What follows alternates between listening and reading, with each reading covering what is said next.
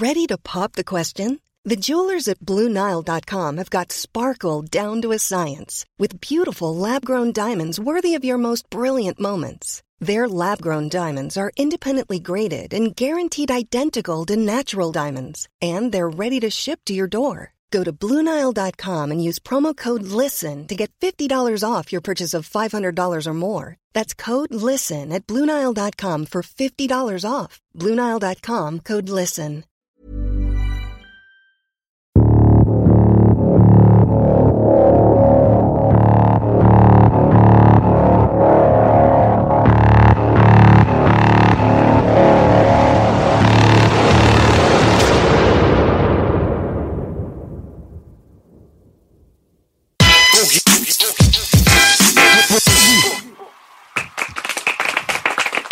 Sendung? Mir ist egal, was der Wettermann sagt. Ich bin mit euch und es ist ein guter Tag. Jeder am Tisch hier verdient ein Bambi. Belasch, Bugdarzen Keeper und Karate Andi.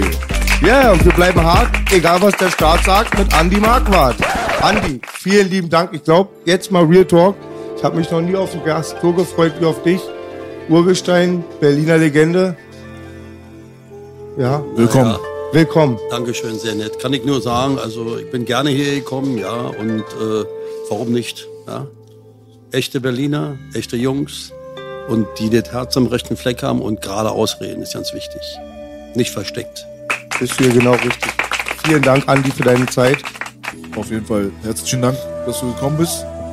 Wir freuen uns auf jeden Fall drauf, auch eine äh, Berliner Straßenlegende hier am Tisch begrüßen zu dürfen. Ne? Rede ich in deinem Namen mit, ja. denke ich mal. Ähm, auf jeden Fall eine sehr, sehr, äh, wie soll man sagen, geschichtsträchtiger nicht, Moment nicht, für mich. Ja, ich kenne den Mann seit ich klein bin, die Geschichten. Jetzt dann auf freien Jahren kam ich mal da ins Studio. Da war ich auch schon Männchen, aber jetzt mal an meinen Tisch hier alle Fragen und für mich ein großer Moment. Ja, also auf keinen Fall eine unkomplizierte Vergangenheit. Das kann man schon mal sagen, ja. Dafür steht Karate Andi. Ähm, ich persönlich habe vielleicht nicht so viel gehört und gesehen wie äh, der Bruder Boogie hier, aber ich habe genug gesehen und genug gehört, damit ich auf jeden Fall sagen kann, dass das hier auf jeden Fall ein sehr heißes, interessantes Gespräch wird. Das kann ich, glaube ich, garantieren. Ich denke schon. Willkommen auf jeden Fall. Wie ist der Alltag zurzeit bei Karate Andy? Wir haben ja gerade eben schon mal gesprochen gehabt, als äh, Gymbesitzer des legendären Gym 80, als ähm, auch wie es der Name natürlich sagt, als Karate-Legende quasi und als äh, quasi Repräsentant des Karate. So würdest du dich wahrscheinlich selbst auch sehen, oder? Naja, ich mache jetzt Karate seit 61 Jahren. Also, was haben wir, neulich war ich bei der FIBO vor zwei Jahren und da haben sie auch Interview gemacht, war Fernsehen da, Presse, und haben sie gesagt, Live Legend. Habe ich ein bisschen gelacht und gesagt, hallo, hallo, eine Legende ist tot. Da haben sie alle gesagt, nee, nee, der ist, man kann auch sagen, der lebt ja. Also ich habe ja gelebt und ich lebe immer noch.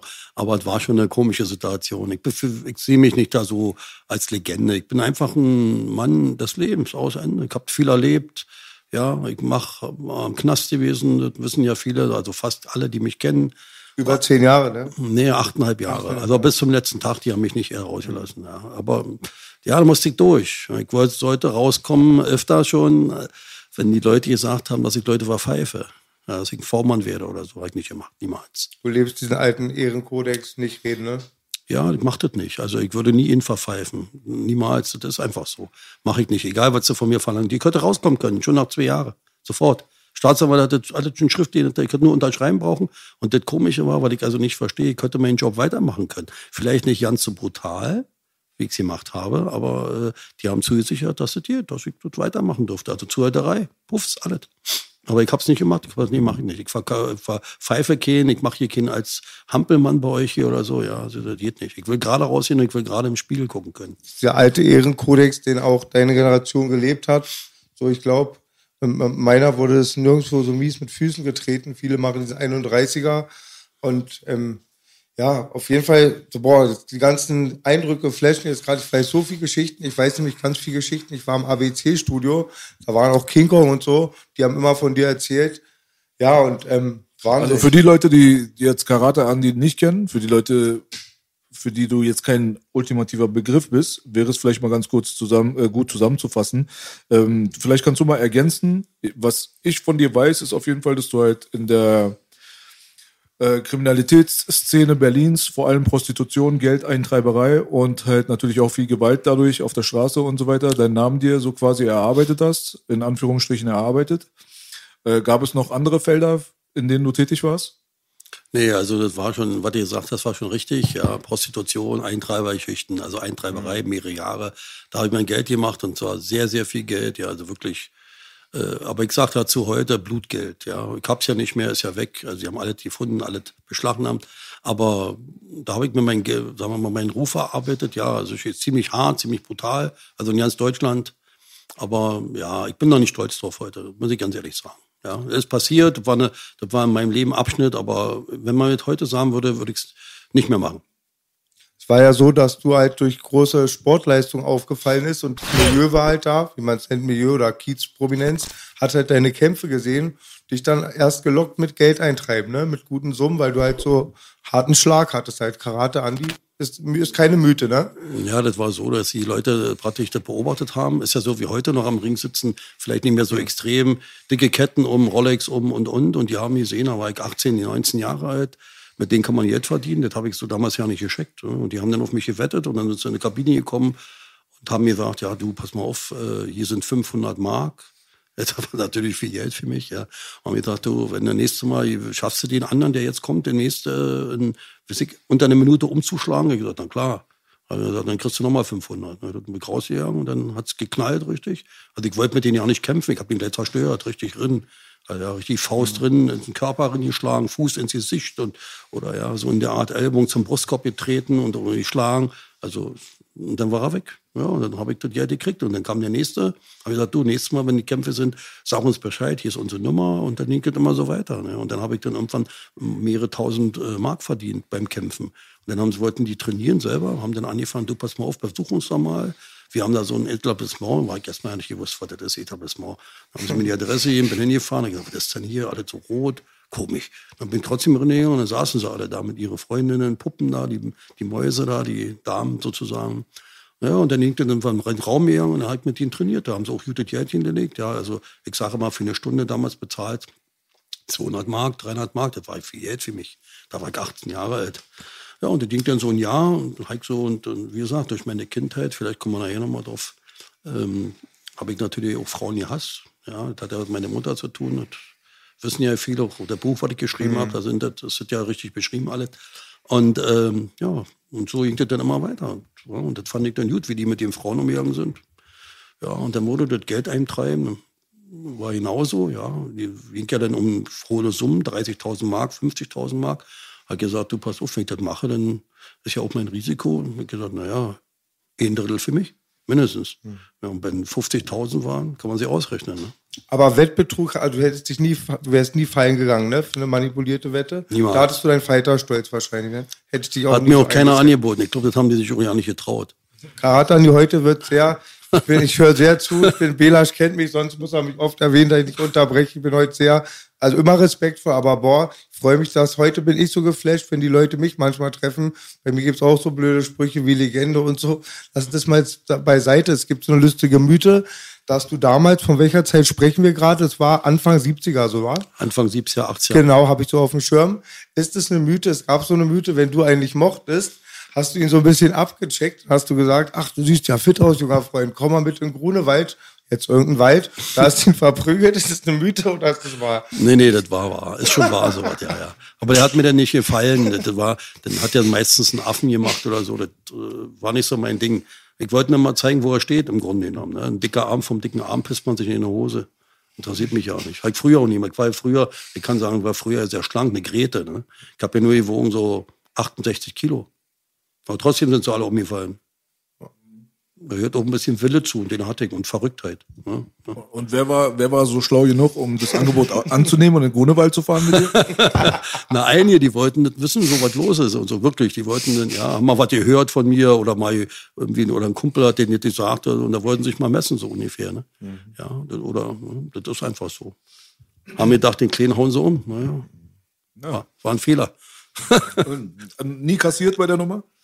Wenn ich ehrlich bin, nicht. Nee, ja. ganz ehrlich nicht. Ansonsten sage ich immer, ich habe viel auch abgekriegt. Ja, das stimmt ja auch. Aber, aber so, wenn das war draußen, wollte ich ja nicht, äh, sagen wir mal, dass mir irgendwas aufplatzt, weder eine Lippe noch sonst was.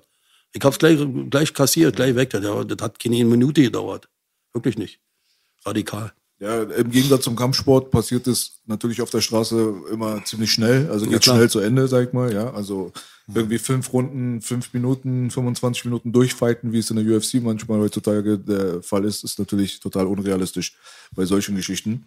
Was mich interessiert, ist halt natürlich, die Leute würden, werden sich jetzt natürlich fragen, was genau ist denn jetzt der Fall mit der Kindheit und so weiter? Denn was wir natürlich wissen, was die Leute da draußen vielleicht jetzt nicht wissen, ähm, du bist in diesen Sumpf, sag ich mal in Anführungsstrichen, bist du reingekommen, weil du selbst der Meinung auch bist, dass deine Familiensituation, die Beziehung zur Mutter, zum Vater und so weiter, wo es halt viel mit Missbrauch und äh, Gewalttaten und Misshandlungen und so weiter, äh, wo, was halt damit zusammenhängt, ohne das wärst du nie kriminell geworden. Das ist richtig.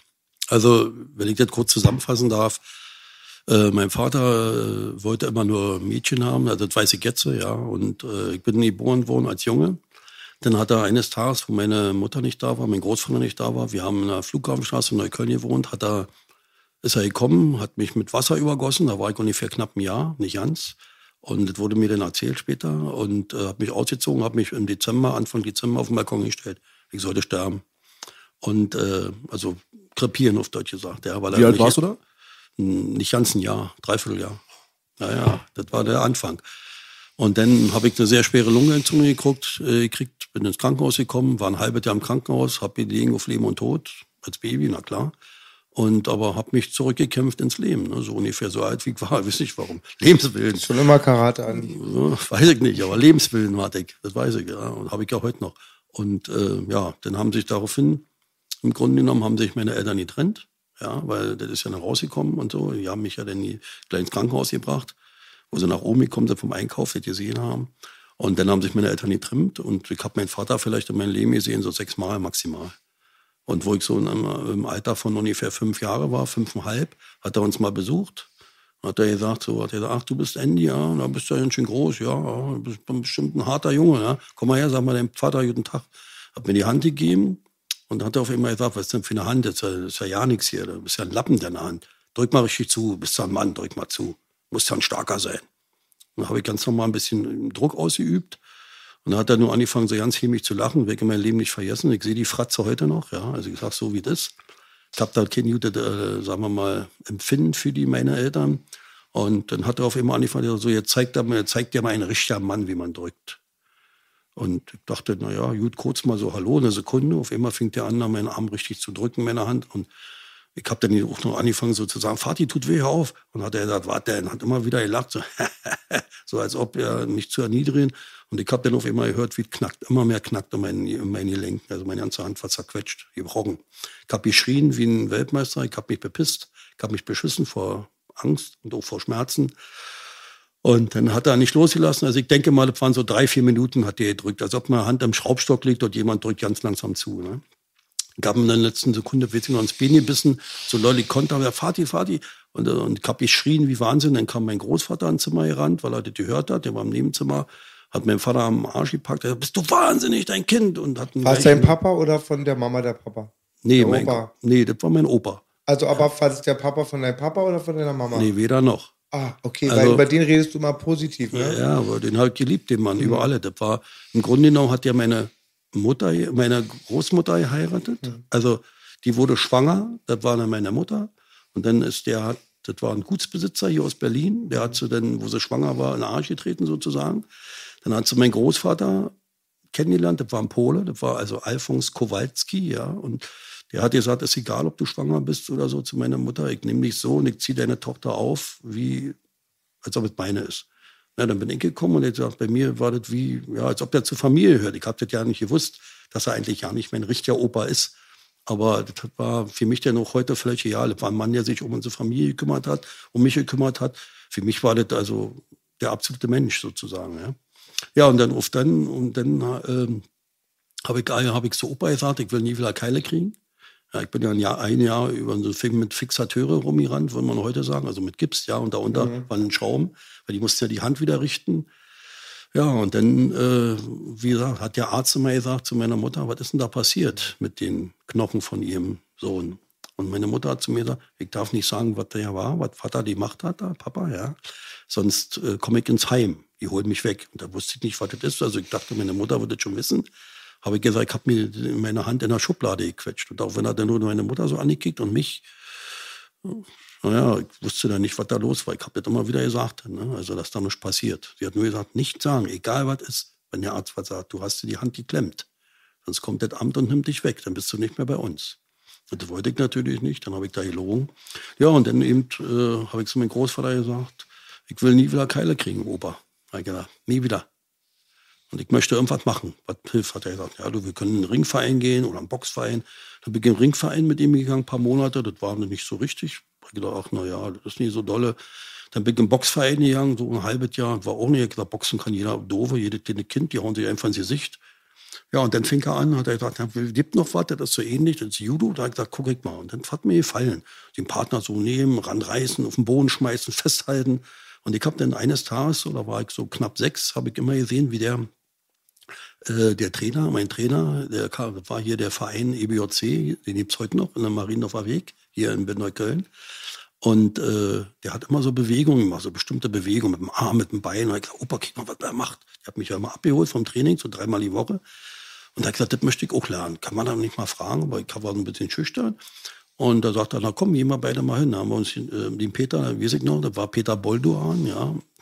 Und äh, da haben wir ihn gefragt, was er da macht. Er sagt Karate. Ich gesagt, das möchte ich. Hat er gesagt, können Sie meinen, meinen Enkel unterrichten? Hat er gesagt, na klar, mache ich, wenn er das möchte. Ja, und so bin ich zum Karate gekommen. Dann wurde ich im Karate immer besser. Also ich wäre im Judo habe ich es gebracht, immer so ein Jugend, Jugendlicher, so Kind, Berliner Meister, Vize-Deutscher Meister im Judo. Und Karate habe ich dann auch angefangen. Und dann wurde, habe ich immer Karate, wurde ich immer besser, hat mir immer mehr gefallen. Und das war und das Optimale.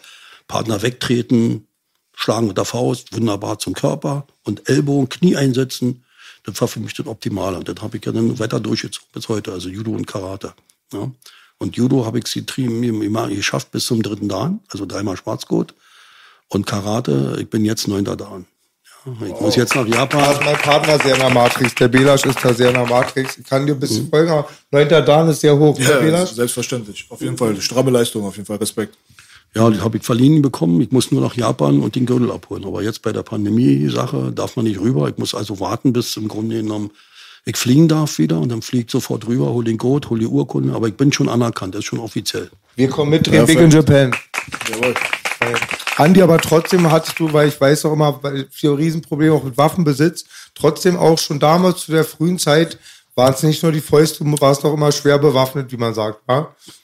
Naja, so mit bewaffnet fing so an mit ungefähr so 21, ja. Hm. hm. Immer, hab, hab immer eine Waffe bei gehabt, eine Browning und eine CZ 75 mit langen Ach, ich hatte Führungsaufsicht wie immer Browning. Herzlichen Glückwunsch. das ist manchmal, ja, manchmal kurios. das, ja, ja.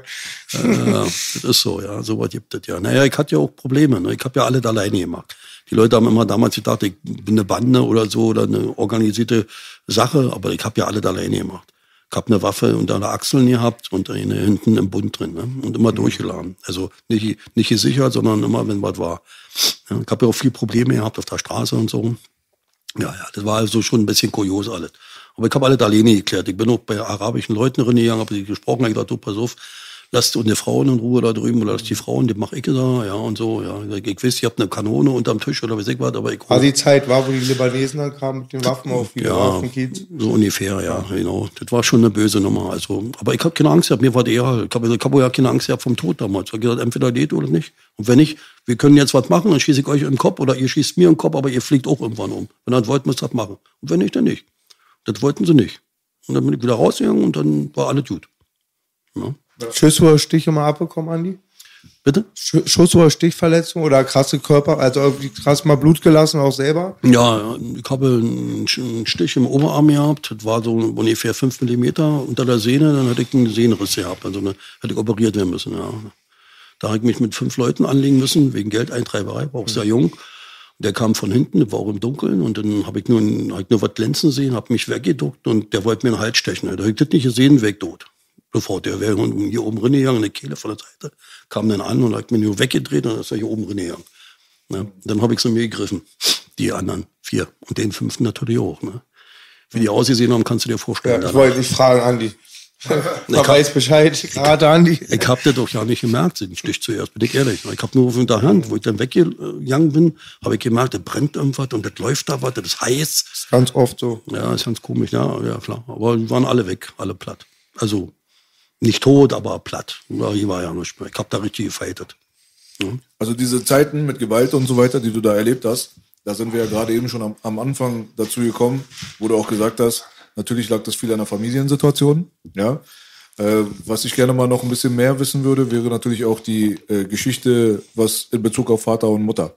Also wenn ein Vater sowas macht, ja, also es ist ja ein Sadist. Also ich, das kann man ja gar nicht anders äh, Würde darstellen. So sehen, ja. ja? Mhm. Hast du selber, auch wenn du wenig Kontakt zu dem leiblichen Vater gehabt hast, trotzdem mal irgendwie geguckt und recherchiert und mal gefragt in der Familie und so weiter, wie es denn dazu gekommen ist, dass Vater selber so geworden ist überhaupt? Nee, noch nie. Weil ich bin auch der Meinung, äh, sowas muss man auch ja nicht äh, recherchieren, sondern äh, das wird irgendwas gewesen sein oder auch nicht, warum er so geworden ist, aber bin der Meinung, ein erwachsener Mensch darf ein Kind so nicht behandeln und das nicht anmachen und nicht, und nicht so, sagen wir mal, so quälen, ja. Und wenn es dann doch, ich sag mal jetzt mit das Kind Entschuldigung, aber wenn es dann auch das eigene Kind ist, zum Krippel machen wollen, also das, das geht gar nicht, ja. Und dann mir auch, egal, was ja eine schlechte, ich habe auch eine schlechte Kindheit gehabt. Bin ich deswegen zum äh, Pädophilen geworden, äh, ficke Kinder oder sonst was oder was? Nee, ich schütze Kinder, ja. Und das schon von, eh, von eben, ne. Das ist auf jeden Fall ein sehr, sehr wichtiger Punkt. Tolles Statement. Aber wo ich mal behaupten würde, dass du die Ausnahme darstellst, also die meisten Leute, von denen ich jetzt mitbekommen habe, die, äh, also vor allem, was du jetzt gerade angesprochen hast, Kindesmisshandlung und so weiter, also die härtesten der härtesten Themen, ja, da ist es halt meistens so, dass es so weitergegeben wird. Wenn du mit denen sprichst oder deren Krankenakte durchliest oder so, dann merkst du, dem wurde das angetan, als er ein Kind war und der hat das dann irgendwie weitergegeben und so weiter. Habe ich sehr, sehr oft schon erlebt. Nur, ähm, ich würde dich jetzt niemals als einen Lügner darstellen. Wir vertrauen auf dein Wort, wenn du sagst, du hast solche Sachen selbst niemals gemacht, aber kommst aus so einer schlimmen Vergangenheit. Dann ist es ja A, respektabel auf jeden Fall. Aber auf der anderen Seite finde ich persönlich eher ungewöhnlich.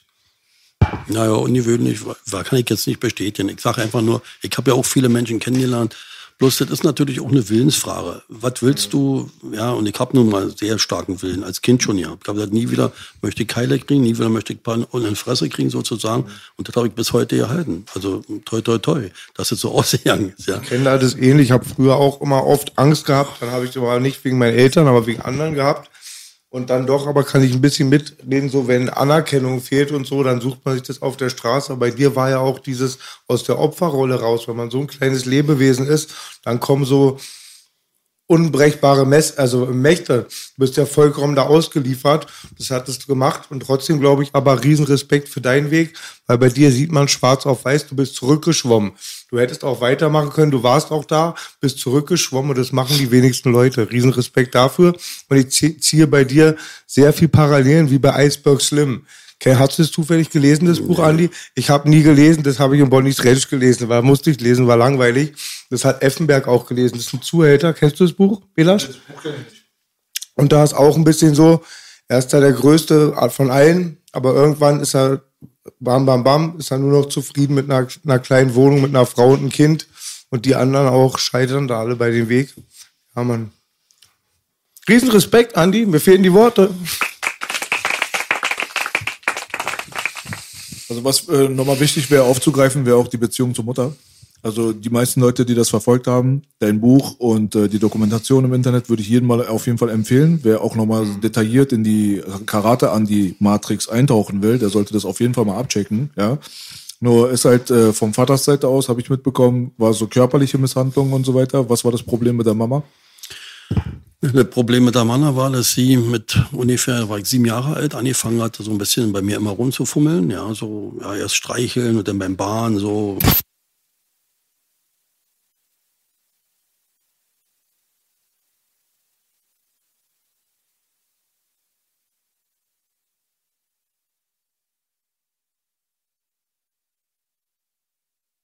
Das ist schön für die Frau und das hat Papa nie gemacht und ich wollte natürlich auch ein guter Junge sein und alles so eine Sachen. Das ist schon eine harte Nummer, ne? Und, ja.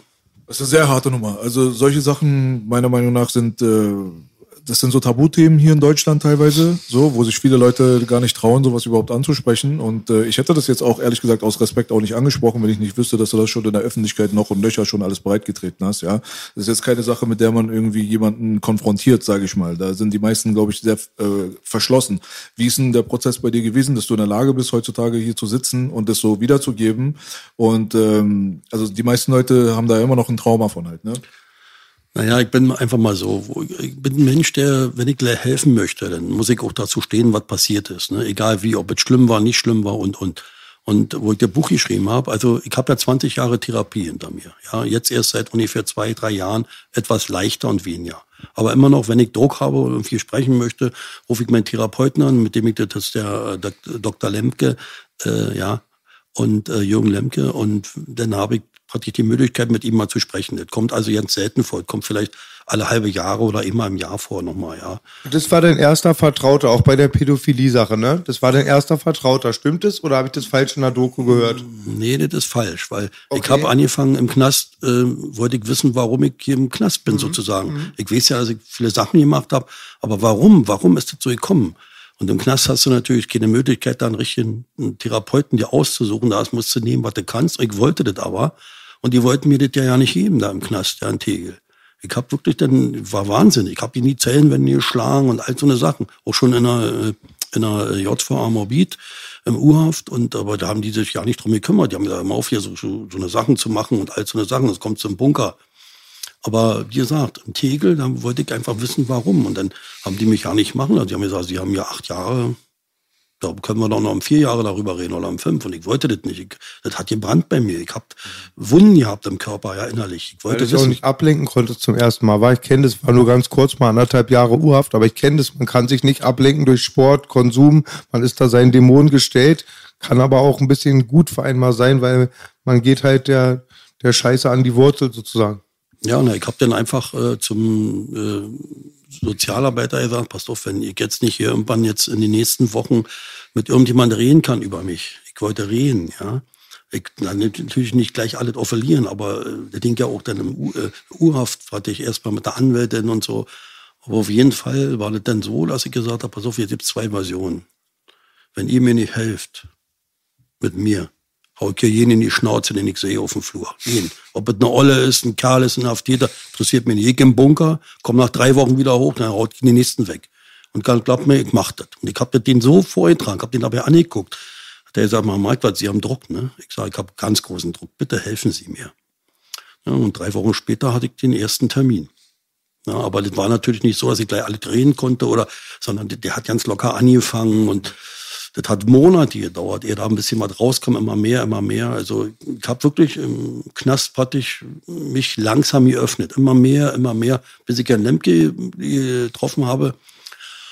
Ja, und der hat mich dann zu sich rausbestellt. Dann durfte ich da mit Beamten zu ihm hin und dann, äh, und dann irgendwann mal nicht mehr mit Beamten alleine, also so zweimal die Woche, jeweils immer eine Stunde. Und der hat den Knoten immer mehr geöffnet, immer mehr, immer mehr, immer mehr. Und dann war das doch so, das war auch so ein Verhältnis. Also wir sitzen uns heute noch, heute noch, nach 20 Jahren, ja, weil wir Respekt voneinander haben. Und da hat er mal, habe ich gesagt, wissen Sie, ich habe so eine interessante Geschichte. Sie müssten, man müsste mal ein Buch darüber schreiben. Und sagt er zu mir, machen Sie doch. Ich konnte doch, ich, ich war ein Schläger, ich konnte nicht ein Buch schreiben. Ich bin kein Mensch, der sich damit beschäftigt.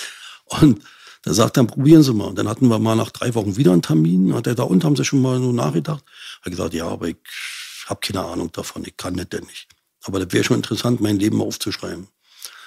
Und vielleicht sagt er, nein, dann passen Sie mal auf, ich kann Ihnen ein bisschen helfen. Ich wusste aber nicht, dass er schon mehrere Bücher geschrieben hat.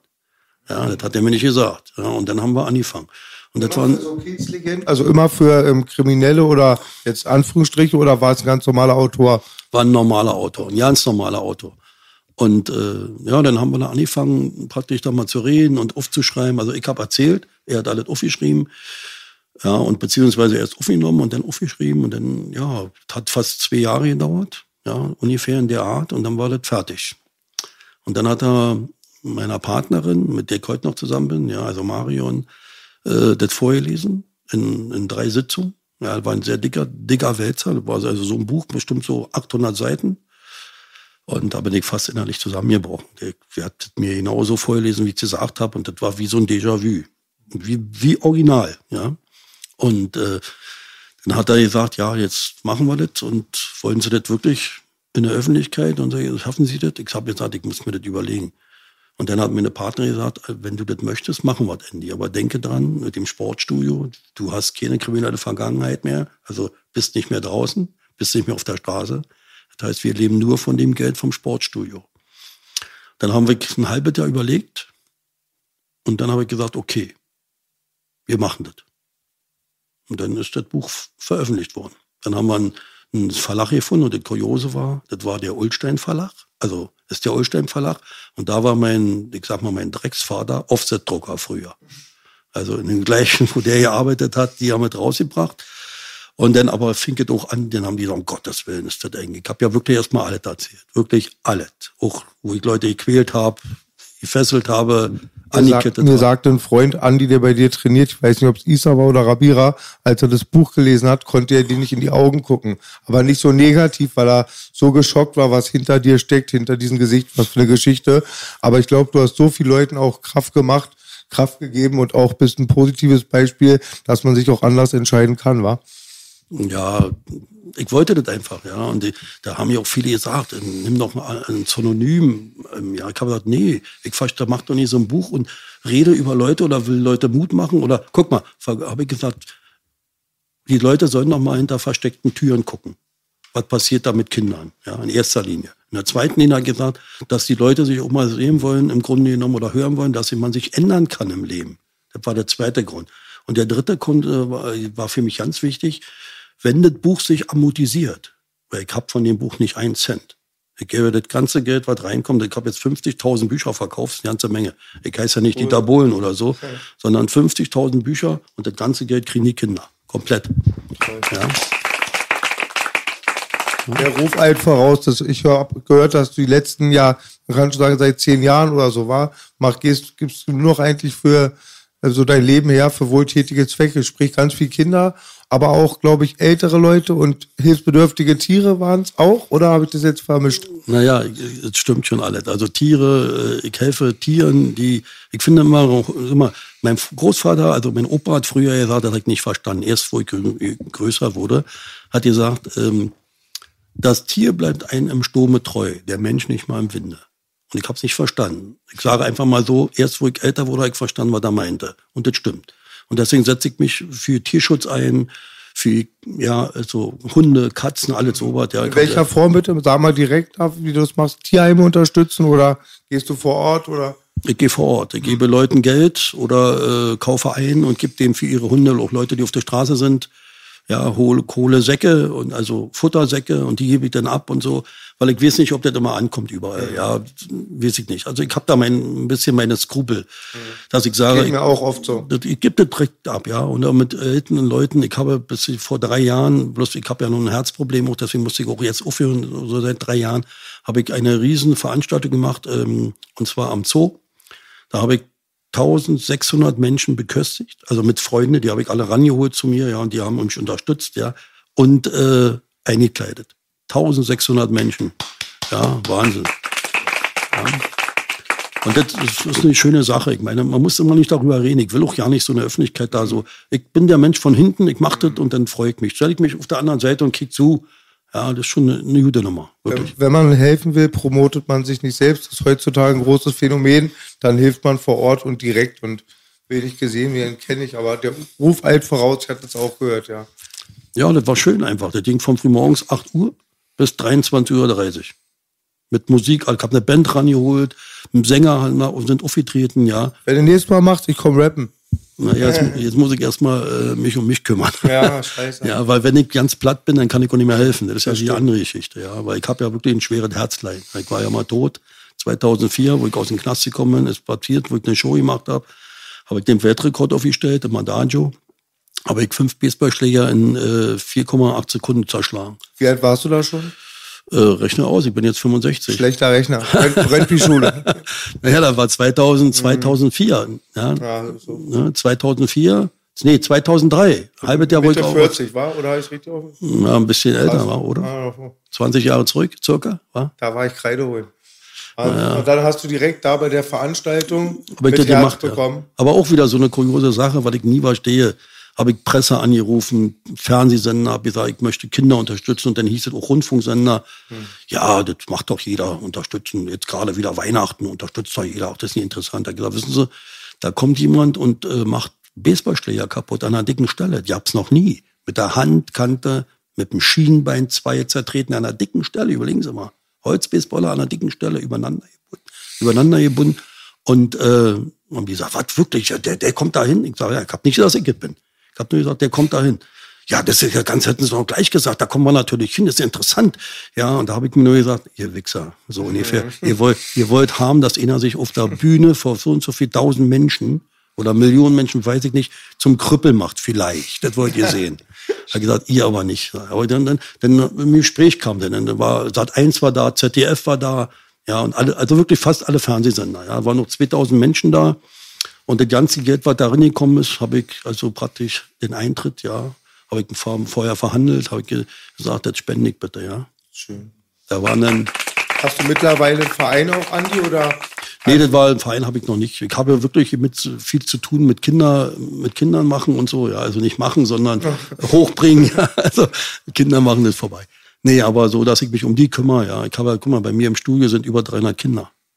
Ja, mit die, also ich sage immer, äh, ja, meine Frau sagt auch immer, also meine Partnerin, wir sind nicht verheiratet, aber schon Jahrzehnte verlobt, sagt immer, wir sind Eltern geworden, ohne jemals schwanger gewesen zu sein. Das war ein geiler Spruch, fand ich. Also wirklich. Ich sage immer, Kinder machen macht Spaß, erziehen ist schwierig, ja. Ja, das kann man so sehen, ja. Also ich habe ja jeden Tag trainiere ich 80 Kinder ungefähr. Also wenn ich das gemacht habe, braucht eine Valium, wirklich. Da finde ich auch ganz toll, ganz wichtig, dass das Leute wie du sind. Ich war auch immer in tollen Sportverein Südwest. Ich war schon jugendlich, habe mich jetzt nicht betroffen. Aber ich glaube, dann in dem Spandau war dieser riesige Skandal mit dem pädophilen Trainer.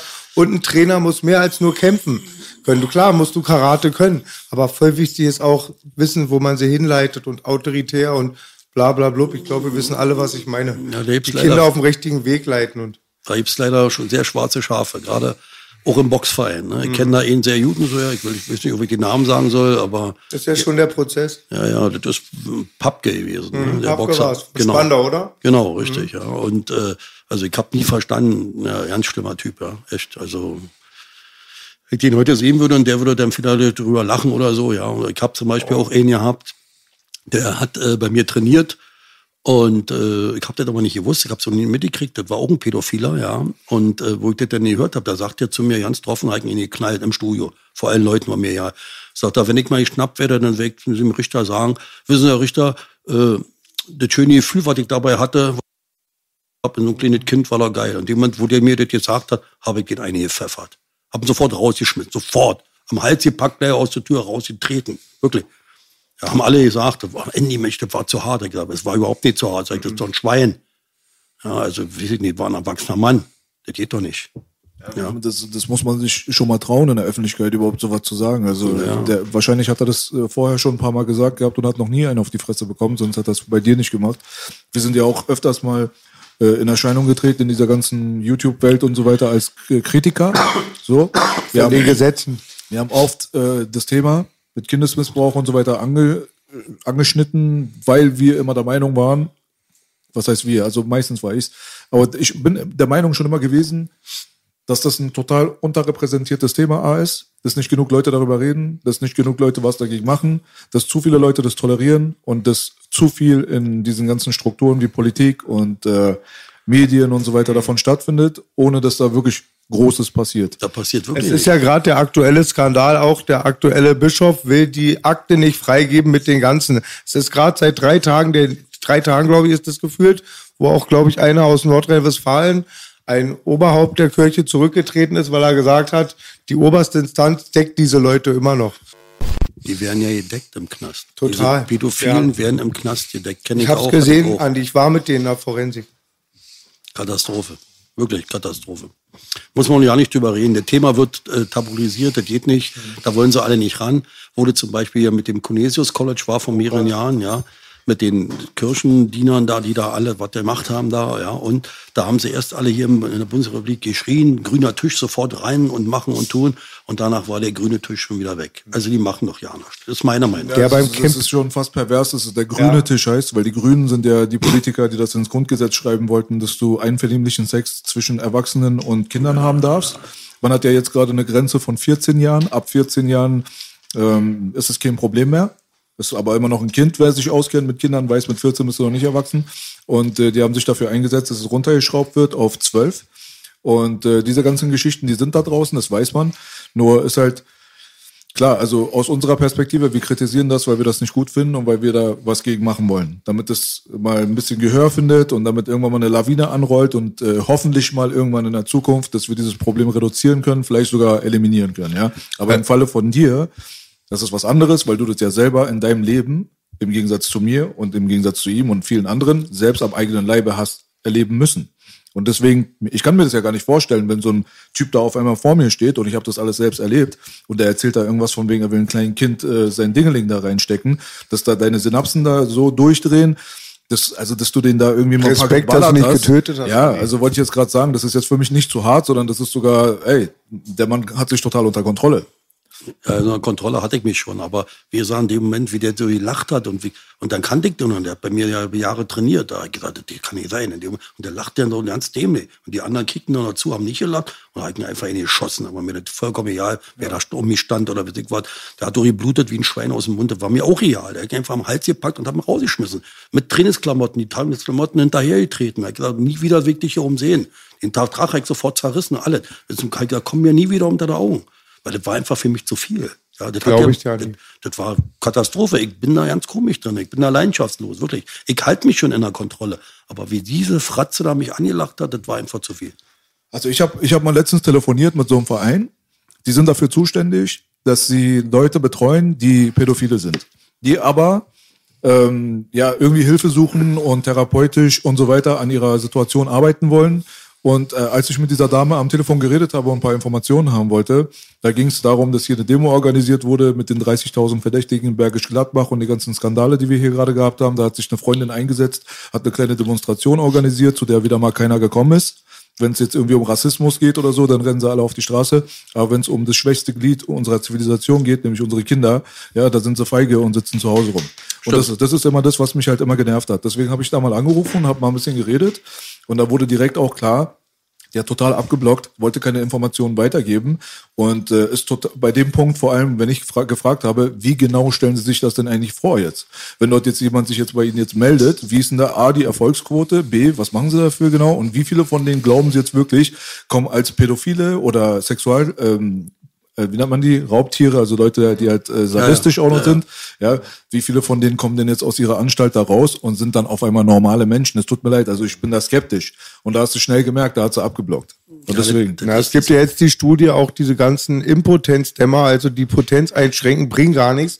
Weil 50 Prozent haben nicht mal dieses Pädophilie-Gen, das sind einfach Sadisten, die quälen auch. Deswegen ist das sehr umstritten. Ja, was du da machen willst. Was willst kann, du machen? Man kann mit, man ah, kann. wir wissen alle, was man da machen kann. Also in, erst, in erster Linie ist es so, dass derjenige was selbst will. Der will sich verändern. Und wenn man das, man kann viel machen mit ihnen, man kann probieren, man kann machen, aber ich bin auch der Meinung, äh, das ist ganz schwer. Also der Prozentsatz, der da rauskommt, der muss sich ja immer im Griff haben. Der muss sich immer im Griff haben. Das ist auch schwer, ja. Aber ich sage einfach mal so, wenn da 100 Leute hingehen und die schaffen ein, der sich wirklich ändert oder der sich im Griff bekommt, so ein bisschen, vielleicht auch mit Kraft und Quälerei, dann ist das schon hoch. Ja, aber man kann es immer versuchen, man soll jedem Menschen auch eine Chance geben, das hat jeder Mensch verdient. Aber viele ist das einfach nur auch im Knast, wenn sie da eine Therapie machen wollen, ist das einfach nur ein Vorwand, um rauszukommen. Vor allen ja. Dingen, die sind ja voll unterwürfig, passen sich voll an, verraten, sind meistens die Spitze. Ich war in Bonnies Ranch, da waren nur Mörder, Brandstifter, Vergewaltiger und Pädophile, wo ich war. Und die Pädophilen hatten die, die, ähm, die Sauberkeit, also den ähm, Putzdienst, äh, waren eingeteilt in der Küche, haben nie irgendwelche Strafen bekommen, weil mega unterwürfig halt auch, war nicht so wie wir. Und dadurch kann man schon sagen, ja, wurden die auch weg so ein bisschen gebracht von den Leuten, die Sicherheitsverwahrung haben, weil ich war dann in manchen Trakten mal einmal trainieren und ich glaube, bei den Ärzten, die da nicht mal rauskommen, sieht's dann wieder anders aus. da war ja auch so eine Sache. Ich habe eigentlich Gerechtigkeitsgefühl, wisst ihr? Weiß B und Andi weiß vielleicht, weiß es nicht über mich, aber die Sache war, da war immer ein Pädophiler und dann haben wir den schon in Ruhe gelassen. Dann war ähm, er mit einem Kumpel auf Zelle, da hatten wir einen Quellekatalog, ihr kennt doch ganz normal einen Quellekatalog bestellt. Auf einmal die Seiten da, wo Pampers ist und so, war verklebt und konnte ich dann auch nicht mehr. Und es ist ein grausames Thema und cool, dass du bis jetzt immer noch dich nicht brechen lassen hast, weil viele brechen, die sind da mit 18 schon auf Heroin oder suizidal. Und geil, dass du so stabil bist, Karate an. Die Riesenrespekt. Ja, das wird doch immer so sein. Ich bin einfach ein Mensch, ich mache das, was ich sage und egal, wird das links oder rechts, ich lasse mich nicht verbiegen. Ich sage das, was ich sage. Und wenn ihr, ich sage jetzt mal so, wenn ihr da, ich sage einfach so, ich bin euer Mann, wenn ihr wollt, ich gehe mit, ich gehe durch, wenn da irgendeine Demo ist oder ihr habt da irgendeine Möglichkeit, was zu machen, ja, offiziell oder radiomäßig oder von mir aus wird irgendwo eingeladen, ihr könnt sofort bei mir anrufen, diskutiere ich gar nicht. Habe ich, einen, hab ich einen Termin, nehme ich den weg und bin bei euch. Danke, Andi, haben wir heute auch gesehen. Und Aber egal was. dem, er meint natürlich äh, in Bezug auf das Thema jetzt gerade, also mit dem äh, mit den Kinder, mit dem Schutz der Kinder und so weiter. Ich habe ja äh, aus einem Video mal rausgehört gehabt, dass du auch Vereine direkt unterstützt und mit denen Ja. direkt arbeitest. Ja. Ne? Kannst du die mal ganz kurz nennen? Ja, das ist also Neuland e.V., ja, hier in Berlin, ja, und äh, praktisch Neuland e.V., die machen eine Menge und Kind im Zentrum. Die unterstütze ich jetzt schon, ja, ich sag einfach mal bestimmt 15 Jahre, ja, finanziell. Ja, ich mache Shows, Karate-Shows, wenn da Geld reinkommt. Ich mache Kinderfeste für die Kinder, wenn Geld reinkommt. Die sind dann meistens auch vor Ort, stellen sich da vor, vor den Kindern, auch vor den, also, und was sie alle machen. Die sind jetzt 30 Jahre hier bei uns in Berlin, glaube ich, und die setzen sich ein für praktisch Schutz für Kinder, ja, oder für Kinder, die immer nur Schläge gekriegt haben, auch Kinder, die vergewaltigt wurden, alles sowas, ja, auch die nehmen, holen, setzen sich ein, dass die von zu Hause praktisch entfernt werden, die Kinder, dass sie da nicht ausbluten müssen. Und die unterstütze ich. Und ich weiß auch, äh, ich unterstütze euch. Äh, Und da wurde auch ein Konto eingerichtet, wo sie praktisch im Grunde genommen, äh, wo ich sehe, wo das Geld hingeht. Ja, also ich bin da immer ein bisschen gebrannt. Alter ja. Fuchs von früher, er weiß Bescheid mit den Spendenaktionen. Ei, ei, ei. Ja, leider, leider. Leider, leider, das leider. ist auch genau das Ding, was ich Ein auch, Dilemma. Ja, ich würde, äh, es gibt, es gibt also, ich glaube, Robert Dalglish oder sowas hieß der, der hat Street Kids International gegründet über die Vereinten Nationen und hat dort drüben in der dritten Welt, hat halt äh, vielen Kindern geholfen, hat sie nebenbei alle vergewaltigt, wurde dann auch natürlich von äh, Interpol und so weiter gefasst. Als er verhaftet wurde, hat er, glaube ich, sogar zwei kleine Kinder noch irgendwie angekettet in seiner Wohnung gehabt, ja. Also deswegen, da bin ich dann immer persönlich immer ein bisschen skeptisch mit irgendwelchen Vereinen. Das ist, da ist man halt einfach als gebranntes Kind, Das was stimmt. das Feuer ein bisschen scheut. Ist einfach so. Und das sind keine Aber wenn Horrorgeschichten. du da jetzt äh, so involviert bist bei der ganzen Sache, denke ich mal, hast du genug mit den Leuten zu tun, dass du auch weißt, dass du die richtigen Vereine unterstützt. Ne? Das sind die richtigen Leute, wirklich. Also kann ich nur sagen. Ja, ich kenne den Chef persönlich, ja. Und da krieg auch jedes Jahr immer, was wird damit gemacht mit dem Geld? Wo geht das hin? Ja, ich hole ich hol Sachspenden ran. Die haben, äh, ich habe zum Beispiel auch unterstützt, äh, gleich in den 90er Jahren, ja, bevor ich in den Knast gekommen bin, hier in Neukölln Kindergarten für schwerstbehinderte Kinder. Den haben sie ausgeplündert, den Kindergarten. Da bin ich dann in Hausieren gegangen, auf der ganzen Karl-Marx-Straße damals äh, hab bei Gravat angeklopft, hab wirklich mich klein gemacht und äh, das war mir egal, ich hab's für die Kinder gemacht und Lampen organisiert in Lampenläden und Spenden gesammelt und wenn das nur fünf, äh, fünf äh, D-Mark war oder so, ist mir völlig egal gewesen. Und da habe ich so viele Leute zusammen einen Teppich geschlagen, die haben dann die ganze Kita ausgelegt, ja, denn die haben dann ein kleines Schwimmbecken gehabt, das haben wir neu gemacht, also das war noch ein Erfolg, ja, das war ein richtiger doller Erfolg. Und ich sehe die glücklichen Kinderaugen, ja, und da war wirklich ein Kind bei, das werde ich nicht vergessen in meinem Leben, das war ein Junge, da gibt's auch noch ein Plakat von, der, der hat Arme gehabt, aber keine Beine. Den haben die Leute so gequält, dass die Beine amputiert werden mussten. Und der wollte unbedingt, weg nie vergessen. Ich meine, ich bin bestimmt eine harte Sau, ich sagte so, aber da sind mir Tränen gekommen. Ich musste aus dem Kindergarten kurz raus. Meine Partnerin ist noch drin geblieben da. Der hat gelernt, um mit dem Kopf und mit seinen Händen auf dem Skateboard zu fahren. Ungefähr 30 Meter lang, um mir zu zeigen, weil ich habe das, was ich da gemacht habe und einen Weihnachtsbaum gekauft und all so eine Sachen äh, und Spielzeug für die Kinder damals. Und ähm, das war also ein Erlebnis, wie die alle gelacht haben, diese glücklichen Kinderaugen.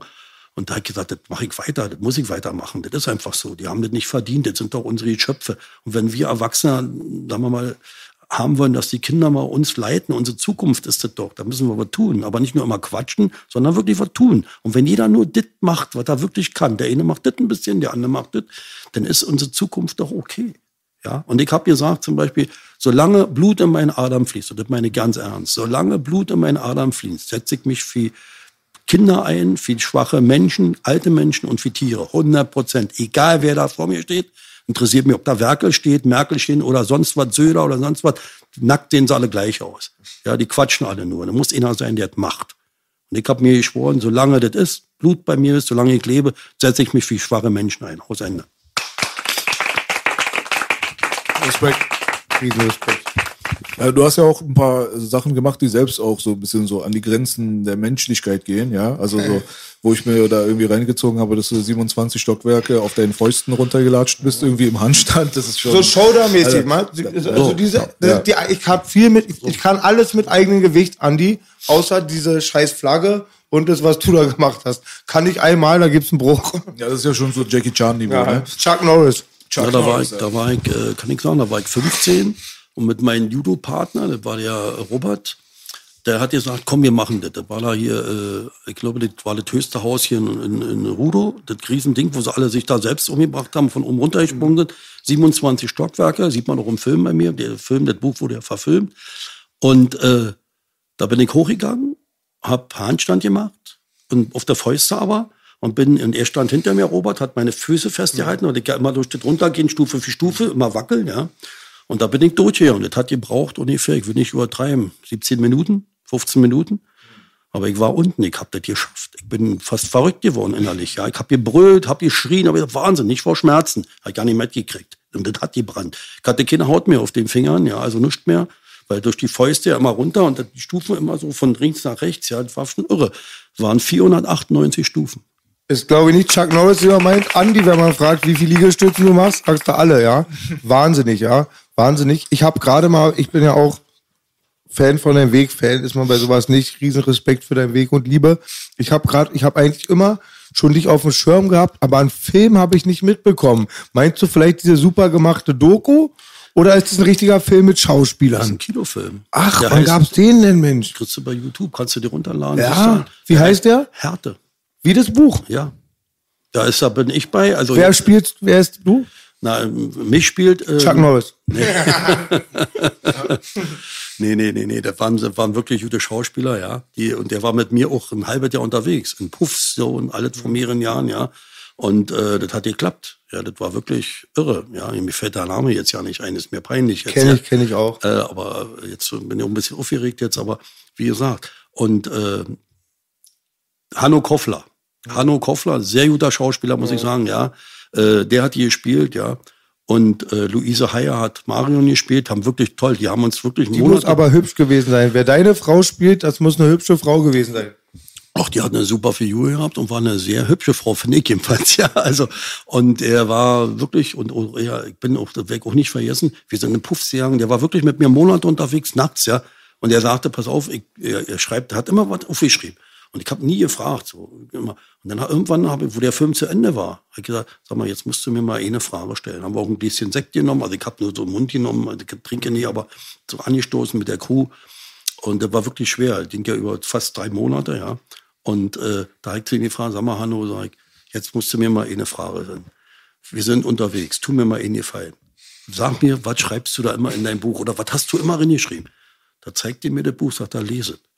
Ja, und da habe ich das Buch dann gelesen und da war immer drin, wie ich was sage, was ich mache, wo wir waren, wie lange wir waren, meine Gestiken, wie ich spreche und, und. Ne? Hat er, pass auf, Andy, sagt er zu mir. Du lebst. Und äh, einen Menschen zu spielen, der noch lebt, das ist sehr schwer. Ich kann dich nicht 100% ersetzen im Film, sagt er. Ich werde auch meine Persönlichkeit ein bisschen mit reinnehmen in bestimmte Szenen.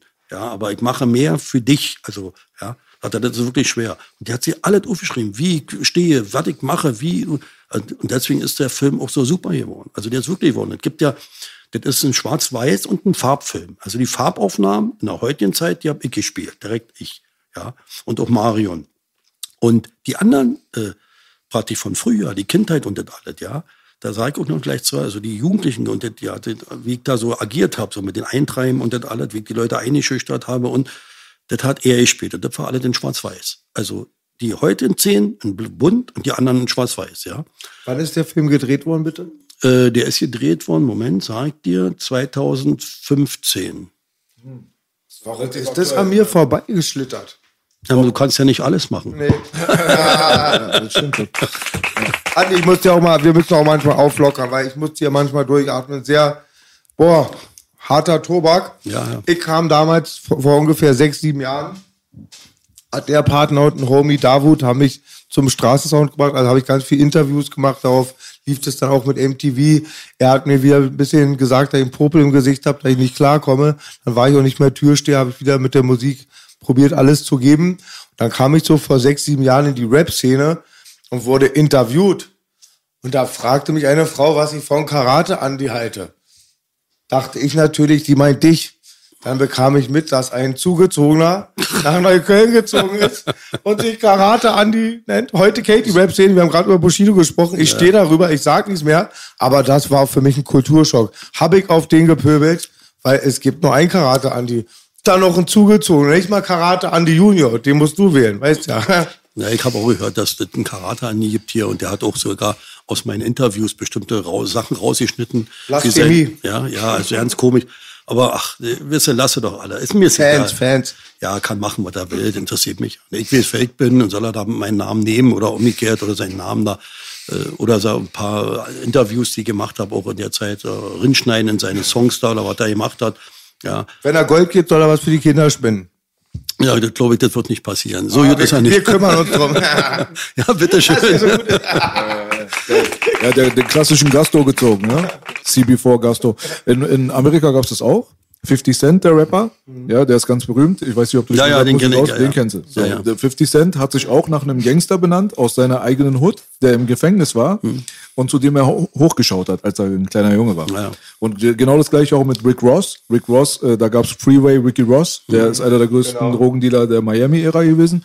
Da hat sich auch der Rapper danach genannt und Karate Andi dachte bestimmt auch, wir machen das mal in Berlin, klar, hier die Nummer. Road to the Riches. Ja, und hat den CB vorgezogen auf jeden Fall. Ist ja, wie Boogie gerade gesagt hat, harter Tobak. Haben Sie das auch wirklich so umgesetzt in dem Film? Ja, das ist wirklich so. Es ist äh, eins zu eins. Und ich habe nur gesagt, pass auf, wir wollten, äh, sagen wir mal so, wir wollten kein Kind nehmen, der die Kindszene macht. Ich habe gesagt, das traue ich dem Kind zu. Nicht, weil er das nicht geht, sondern das will ich nicht haben. Dann hat er Albträume. Ja, und da haben wir dann beschlossen, ja, ähm, dass wir praktisch das so machen, als ob die Kamera, ja, das Kind ist. Die Kamera ist das Kind, ja, also als ob das guckt, ja. Die Kamera ist also praktisch das Kind, der Andy. Und der erlebt das alles, ja. Und äh, ja, das ist also ist hart, der Film, ist wirklich hart. Und die schlimmste Szene, die ich finde, meine Meinung, was ich auch so erlebt habe, dass meine Partnerin auf dem Straßenstrich war, ja. Und äh, da kam ein Freier sozusagen und wollte sie äh, ins Auto bringen, also hat, hat sie eingeladen ins Auto und wollte sie danach umbringen. Und die hat nur geschrien und gemacht und getan. Und äh, da ist auch dann noch ein Blumenkopf, ein Blumentopf rausgeflogen aus, dem, äh, da in, den, äh, aus der Straße auf das Auto da. Und sie hat sich gewehrt wie eine Wahnsinnige. Und er hat ja aber, da hat die die Sicht zerschlagen. Also, er hat einen Cut gehabt, einen richtig tiefen Cut, eine tiefe Wunde. Und diese Szene, ich hab das ja wirklich so, ich war bei jeder Drehszene dabei, bei jeder, auch bei den Kampfszenen, bei den Drehszenen, ja. Und äh, da war ich da, das haben wir nachts gedreht, äh, oben hier ähm, am Friedhof, hier in Tempelhof, in so einer Seitenstraße. Und äh, wie diese Szene war, da. Marienhöhe? Nee, das war ähm, Friesenstraße oben. Ah, okay. Ja, da am, an dem Friedhof. Und wie die Szene gedreht wurde, nachts, ja, also mit der Filmcrew und auch mit den Schauspielern und wie das war, ne, ich stand so ungefähr fünf Meter weg, ne? Und dann haben die auf einmal aufgehört, haben mich mal umgedreht, weil ich hab dann gestanden und wirklich, ich hab ja geatmet und das, ich hab das wieder gesehen, wie das war. Ja, ich war ja nicht dabei. Ich war kurz danach da. Zum Glück, ich könnte den, wenn ich das gemacht habe, ich könnte den tot gemacht. Ich weiß es. Ich war so erregt. Und bei der Filmszene, da haben die aufgehört zu drehen, haben gesagt, Andy, kommst du mal? Ich bin so rangegangen, haben gesagt, wir merken, dass du bebst. Das hört man, das merkt man. Also nicht die haben mich weggeschickt, sondern die haben gemerkt, dass das mir nicht gut geht, ja.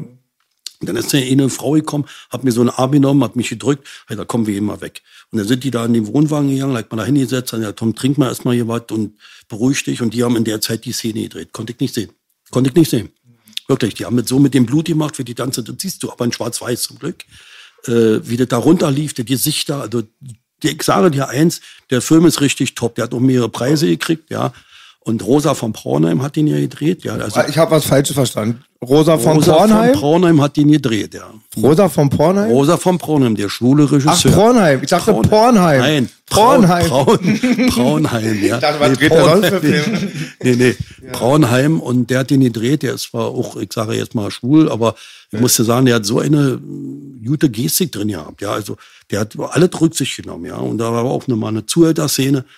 Äh, hat er, da haben dann die Schauspieler so gespielt, da hat gesagt, das kann doch nie sein, so hat, so hat nie agiert, so war das niemals.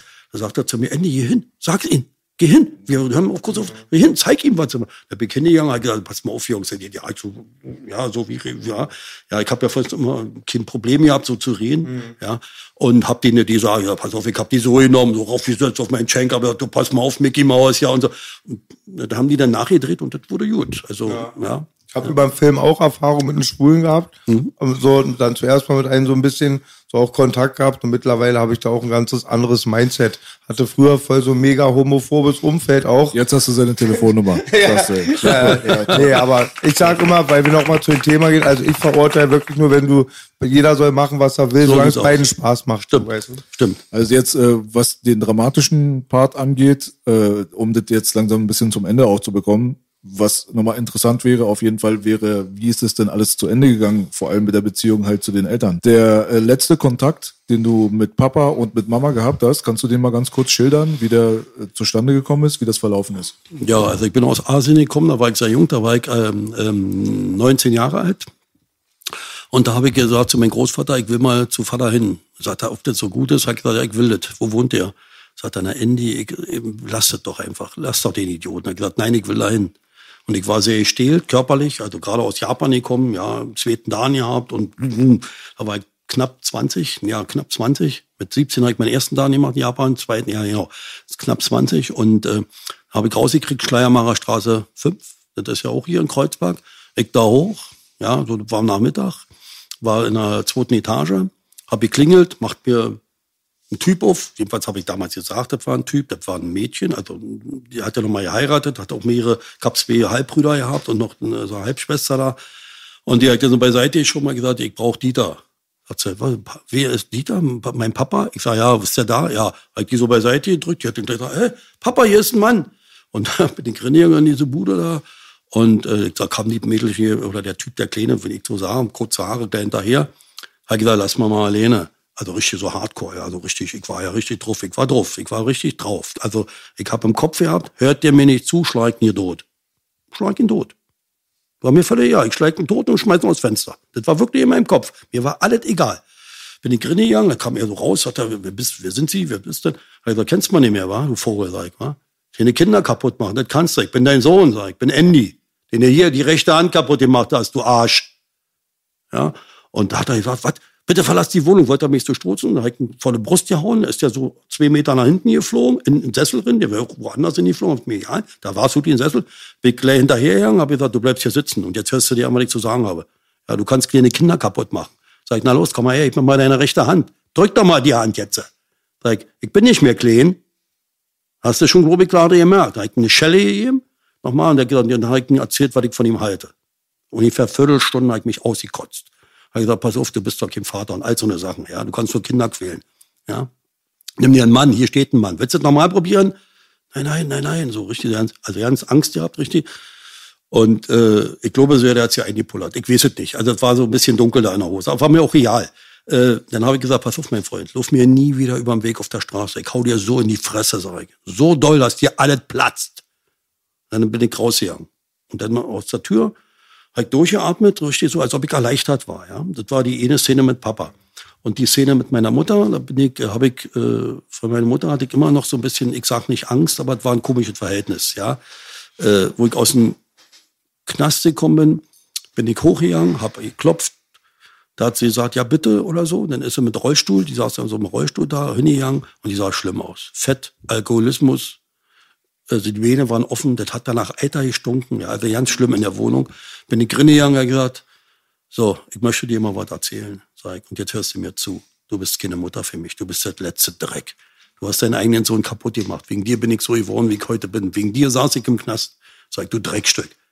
Ja, was hast du mit mir gemacht? Warum hast du mich so benutzt? Über, über Jahre. Warum hast du mich so benutzt?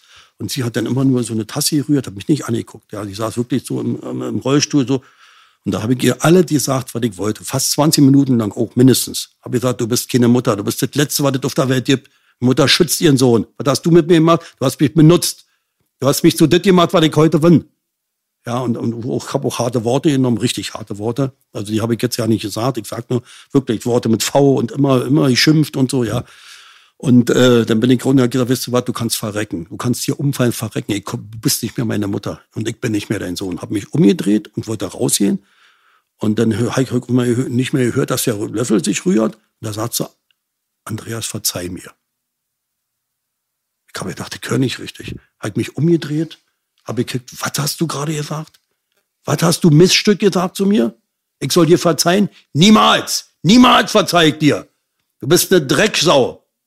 Ja, eine Schlampe. Verpiss dich aus meinem Leben. Krepiere am besten. Am besten jetzt, weil ich jetzt sehe. Dann bin ich raus hier. Rausgegangen, dann hat sie nichts mehr gesagt. Bin rausgegangen, hab wieder durchgeatmet für die Tür, richtig doll, ja, weil ich hatte auch Tränen in den Augen, aber ja, war, mir egal. Und hab die Faust geballt und hab voll Programm in so eine ganz dicke Tür geschlagen. Das ist die gerissen. Der Riss ist heute noch. Ich war da. Von unten bis nach oben gerissen. Hab auf mein, Hinaut wächst nichts mehr. Naja, hab meine Hand so angekickt. Ich habe ja kein Gefühl mehr drin in den Knochen, ist ja alles durch hier, ja. Hab meine Hand angekickt, die war okay, also nicht gebrochen, nuscht, nuscht, und dann bin ich runtergegangen. So richtig erleichtert. Das war der und drei Wochen, nee, zwei Wochen später ist sie gestorben. Ich kannte das schon von der Doku, ist wahnsinnig krass, reicht für tausend Leben diese Geschichten, aber ähm, war das zeitgleich mit Papa und Mama oder waren da Jahre Etappen? Das Jahre, die, Jahre, Jahre. Also du hast erst Papa gestellt. Ja, mit da, war 19, ich, da war ich 19, 20. Klar. Genau, das habe ich auf dem Schirm und dann nicht in der gleichen Zeit. Mama, das ist dann auch wieder Zeit 25, 25 Jahre später. Ah, Wahnsinn. Musste ich machen. Das war ich mir einfach schuldig.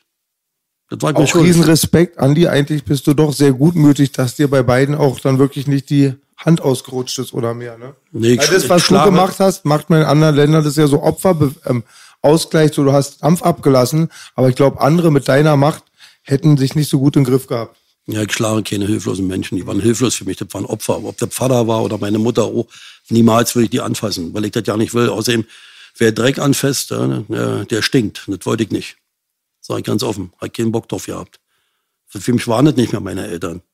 Kein, kein Erwachsener hat das Recht, so einen Menschen kaputt zu machen. So ein kleines Kind, das geht nicht. Ja, das sage ich immer wieder. Kein Mensch.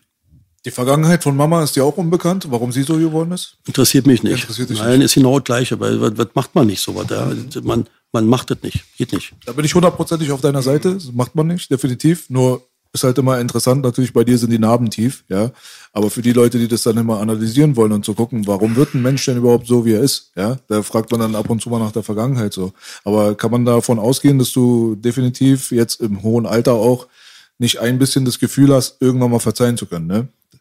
Habe ich nicht. Ich habe, ich verzeihe nicht. Ich, also jeder Therapeut sagt, man kann verzeihen, wenn man das möchte, man muss aber nicht. Und ich werde das nicht tun. Ich hasse meine Eltern, so dumm es ist, auch heute noch, was sie mir angetan haben. Ja, das geht nicht. Ja, das mache ich nicht. Und vielleicht bin ich deswegen auch so, so geworden, wie ich jetzt bin, dass ich Leute helfe, schwachen Menschen helfe. Das ist einfach so ein, oder Kindern helfe. Vielleicht ist das eine Genugtuung mit dem Mist, den ich über Jahrzehnte angestellt habe. Oder war schon immer drin und du konntest es nicht ausleben halt. Kann genauso sein. Habe ich mir noch keine Gedanken gemacht. Also ich war mal letztens in einem Interview, äh, also da wurde ich mal interviewt ähm, bei Steiger und äh, da hat er mich mal gefragt gehabt halt nach genau ähnlichen Themen, ja. Und äh, da ging es halt darum, wie das denn so sein kann, dass zum Beispiel Zuhälter Frauen oder schlecht behandeln von Frauen, Männer, die sich da überstellen und Frauen knechten, bla bla bla und woher das denn so kommt. Also ich bin kein äh, Psychologe, aber meine direkte Antwort war, naja, meistens so wie ich das jetzt empfunden habe, haben sie ein gestörtes Verhältnis zur eigenen Mutter gehabt, diese Leute. So. Und äh, wenn man sich mal anguckt, wie du dann später, ja, in deiner Zuhälterkarriere dann quasi. Ghetto-Professor. Wie du dann später dann agiert hast und wie du dann die Sachen empfunden hast, bestätigt es der. Ne? Kannst du mal aus deiner Perspektive mal kurz erzählen? Also das Kuriose ist, ähm, dass ich im Knast ja auch viele Zuhälter noch so kennengelernt habe, ja im Knast. Und äh, wo wir dann so alleine waren im Zimmer, so manchmal zu zweit, zu dritt, ja, haben die wirklich Tränen umgekriegt und haben gesagt, wisst ihr, Andy, Respekt und Achtung, dass du so durchgehalten hast und das jetzt so öffentlich machen willst. Sagt er, ich könnte das nicht. Aber ich habe so eine ähnliche Geschichte gehabt. Also ich sage einfach mal, ich habe drei Leute kennengelernt, die so ähnlich das erlebt haben wie ich. Und das waren Zuhörer. Da waren noch keine schlechten optische, sage ich jetzt mal optische, aber Die konnten nicht über ihren Schatten springen. Die konnten nicht so frei wehren. Ging nicht. Ja, die waren jetzt auch schon älter wesentlich älter. Vielleicht heute auch schon tot. Aber ist schon komisch, dass das wirklich immer so, nicht immer, aber sehr, sehr oft so ist, dass sie eine scheiß Kindheit hatten. Aber wirklich, jetzt manche sagen das ja nur, um da irgendwie was, wieder was zu holen, Rind zu holen. Alibi-Funktion, genau. Aber ich glaube, die Bären, die ich kennengelernt habe da drinnen, die waren echt. Also ich hatte das Gefühl gehabt. Und irgendwie hat man das so, wenn man das selber erlebt hat oder noch schlimmer erlebt hat, so ein, ja, so ein Animus, ja, so ein, so ein, so ein, so ein Animus? Ding. Ja, so ein Animus. Animus. Ja, das ist ein Rapper Animus. auch, der so heißt. Ich heißt ja. Was heißt das Wort, Baby? Animus? Was heißt es, Andi? Oh, B weiß mein Wort nicht. Premiere. ja, ja, kann sein. Was Aber heißt Animus? Weiß ich nicht. Animus würde ich sagen, dass man so ein Gefühl hat, dass das stimmt. Dass man das, da ist meine Meinung, dass, ich, dass der mir keine Scheiße erzählt, ja. Und wie er sich verhalten hat. Also der hat keinen Grund gehabt, mir was vorzuspielen. Was, wir saßen Peter in seinem Boot, sozusagen. Und der andere auch. Und ganz komisch. Also drei Leute haben das gleiche, das gleiche Kindheitserlebnis gehabt und über mehrere Jahre, die dann praktisch Frauen angefangen haben zu hassen, die das praktisch ihnen zeigen wollten, dass, ja, so die, wo Kinder wurden benutzt, also sie wurden als Kind benutzt und von Tante, Onkel, ja, und je nachdem, ja, und das ist, äh, ist schon komisch, das muss man wirklich Komm mal sagen. Real Talk, Ali, hast du total gut dargestellt, weil ich kenne auch schon seit der frühen Jugend mit Zuhältern zu tun, auch welche so diese zehn Jahre unter dir von der Generation sind, so 50, Mitte 50 jetzt. Das Ziel ist auf jeden Fall, trifft zu auf viele.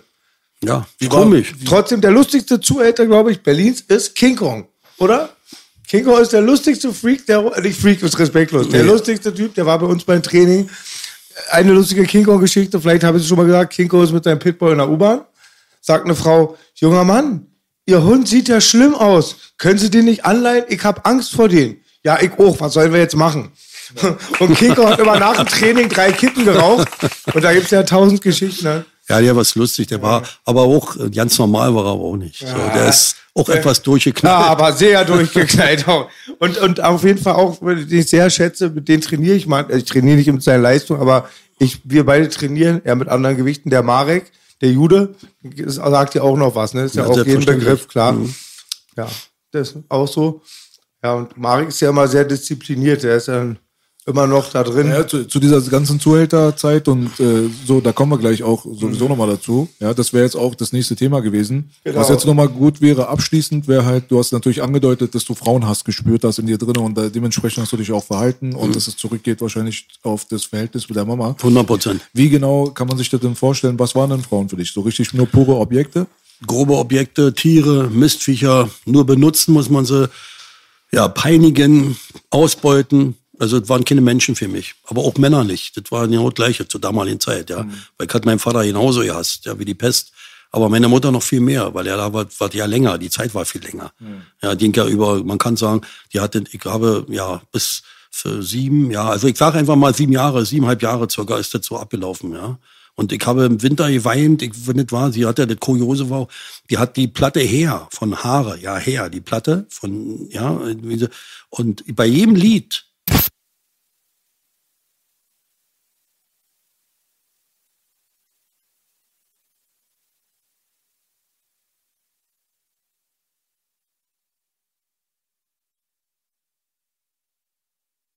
Belasch hat mal gerappt, du denkst, ein Junge, ein harter Junge weint nicht, ein, gut, ein harter Junge weint heimlich. Ich wollte mal fragen, Andi, als du so aufgestiegen bist zur, sagen wir mal, großen Zuhälter schon der Republik, warst ja auch NRW und Hamburg, das weiß man ja auch. Man hört, es gibt ja, der Lebenslauf ist ja riesig.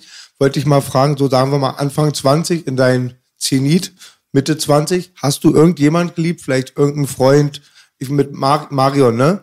Marion war, ja- hast du ja immer angedeutet, weil durch die Dokus Logo, dass du da auch schon mal mehr Gefühle hattest, aber unterdrückt hast. Da hattest du irgendeinen Freund, einen Cousin, der Opa war ja tot. Eigentlich war es doch nur der Opa, versteht, wenn ich das so rausfühle, war? Aber kann man davon ausgehen, dass heutzutage dein Verhältnis zu Frauen und so weiter natürlich nicht mehr so ist wie damals? Sind jetzt keine Mistviecher mehr in deinen Augen, ne? Sonst wäre Marion nicht mehr an deiner Seite ab, wahrscheinlich. absolut, ich habe im, im Gegenteil, Frauen sind sehr liebe und wahnsinnig hübsche Geschöpfe, also Geschöpfe, ja, Geschöpfe. Geschöpfe, Geschöpfe, pardon, ja, Geschöpfe, ja.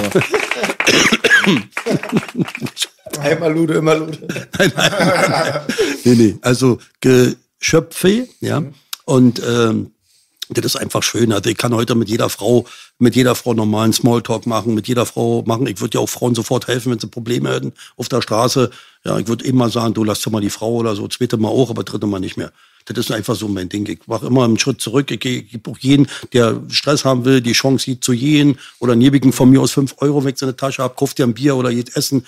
Aber äh, wenn er dann immer noch was will, dann nehme ich, ich ihn weg, ganz kurz, sag ich jetzt mal so, und nehme ihn die Fünfer noch ab. Ist ja meiner. Ja. Ne? Aber gab es da ein einschneidendes Erlebnis oder hat sich das mit der Zeit bei dir so eingerenkt? Nee, ein Erlebnis gab es nicht. Das hat sich einfach, weil ich das wollte, weil ich gesagt habe, ich bin nicht mehr so, wie ich früher war. Das war einfach eine Show. Ja, das hat zu mir gehört zur damaligen Zeit, aber jetzt nicht mehr.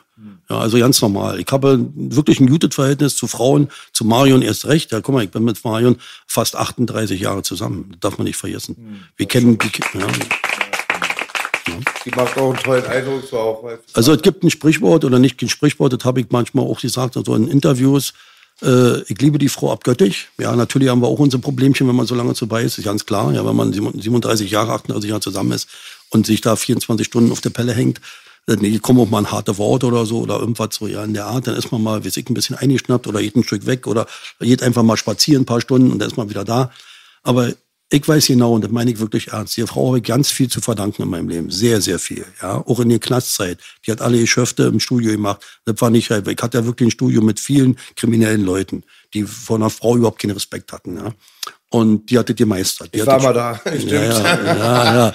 Und äh, ich sag so, wenn sie jetzt zum Beispiel heute, ich sag jetzt mal, irgendeine Krankheit hätte oder ein Organ, was ihr fehlt, ohne ihr zu sagen, würde ich einfach Geld nehmen, was ich noch habe, ist ja nun nicht mehr viel, also ganz normal wie ein ganz normaler Mensch, ja. Da ist nichts mehr da, das ist einfach nur vom Sportstudio erarbeitet.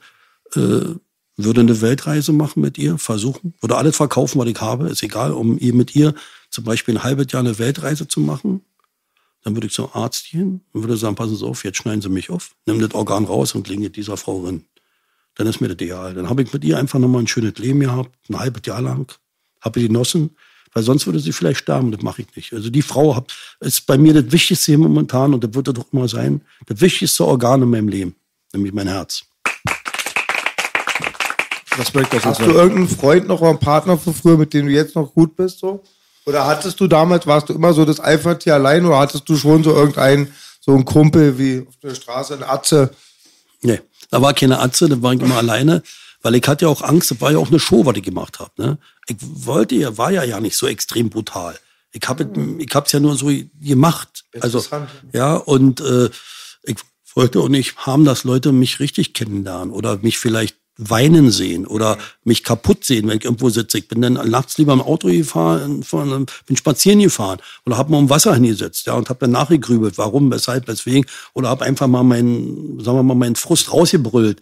Also keiner sollte so nah an mich ran. Ich habe eine Mauer um mich gehabt, dass keiner wusste, was ich wirklich bin. Also auch ein verletzbarer Mensch eigentlich. Ja, also, also ganz normaler. Selbstschutz. Beantwortet mir meine Frage, wenn, Entschuldigung, ich habe eine ganz wichtige Frage an die wir du warst so ehrlich bei Sachen, wo manche nicht mal ihren Mund aufbekommen. Ich habe mal eine Frage. Du hast dich echt nie im Leben betäubt, ne? Weil es ist ja das Dilemma im Kiez auf Rotlicht.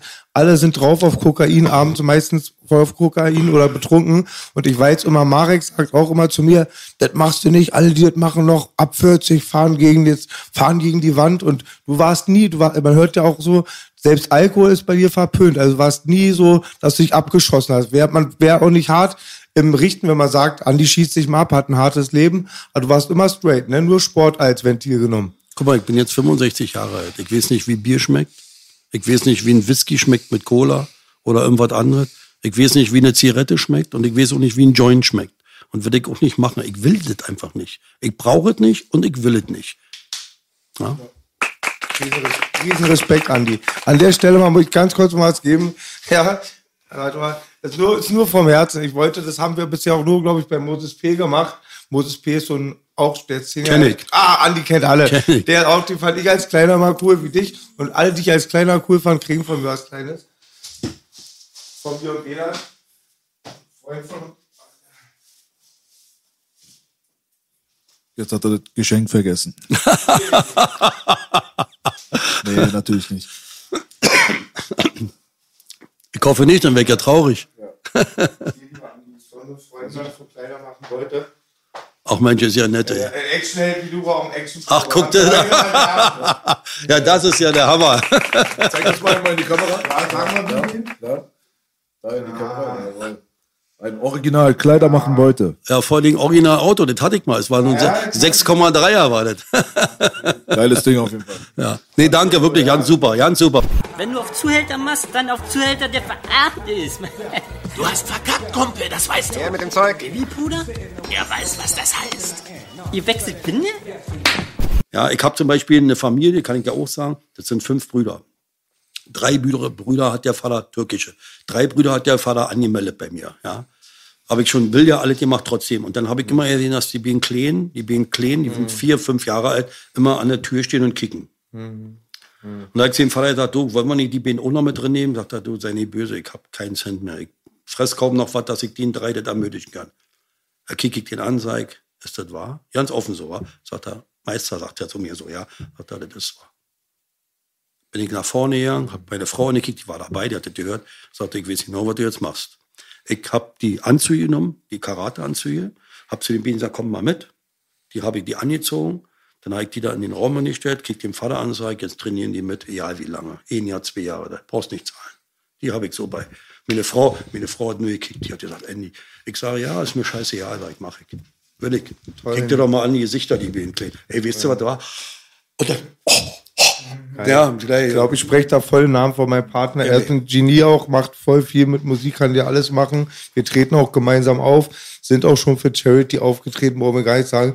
Ehrensache. euch beim An- Wort. Ich rede für mich, ich glaube, Ich Bela euch wird- beim Wort, wirklich. Ich Ruf an, Andi, du hast meine Nummer, ruf an, ich stehe auf deiner Front. Naja, wir können ja reden, wann und so. Aber so, weißt du, dass man das einfach versucht mal, du bist, ihr seid ja beide gut drauf, und äh, dass man das vielleicht versucht, irgendwie so zu machen oder bekannt. Irgendwie, ich habe keine Ahnung, wie man das macht. Ich weiß nur eins, wenn ihr mir helfen wollt, nehme ich eure Hilfe gerne an. Ehrensache. Egal wie. Mir, mir ist eine Ehre, dir zu helfen, weil ich helfe dir nicht, ich helfe dir nur den Kindern zu helfen. Ja. Das ist eine geile Sache. Ja. Du Mir rufst an, helfen. Du rufst mich Du- an, Andi, und ich komme an die Front. An die Front. Ist gut.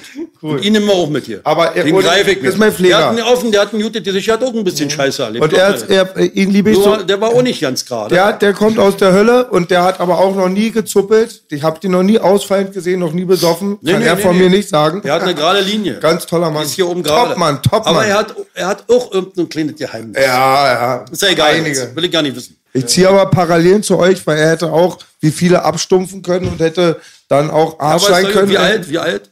38. 38. 30. könnte mein Sohn sein. Stell mal vor. So 41. einen, einen großen Purzel hier. Gut, los, weiter jetzt hier. Auf geht es. Guten Tag. Jawohl. Die Story, die du gerade erzählt hast mit dem türkischen Familienvater, da liefen schon die Kameras. Darf ich die mit reinnehmen? Ja, klar. Ja. Alles klar. Haben wir das auch geklärt? Äh, was ich gerne nochmal be besprechen würde, wäre natürlich dann auch dein restlicher Werdegang.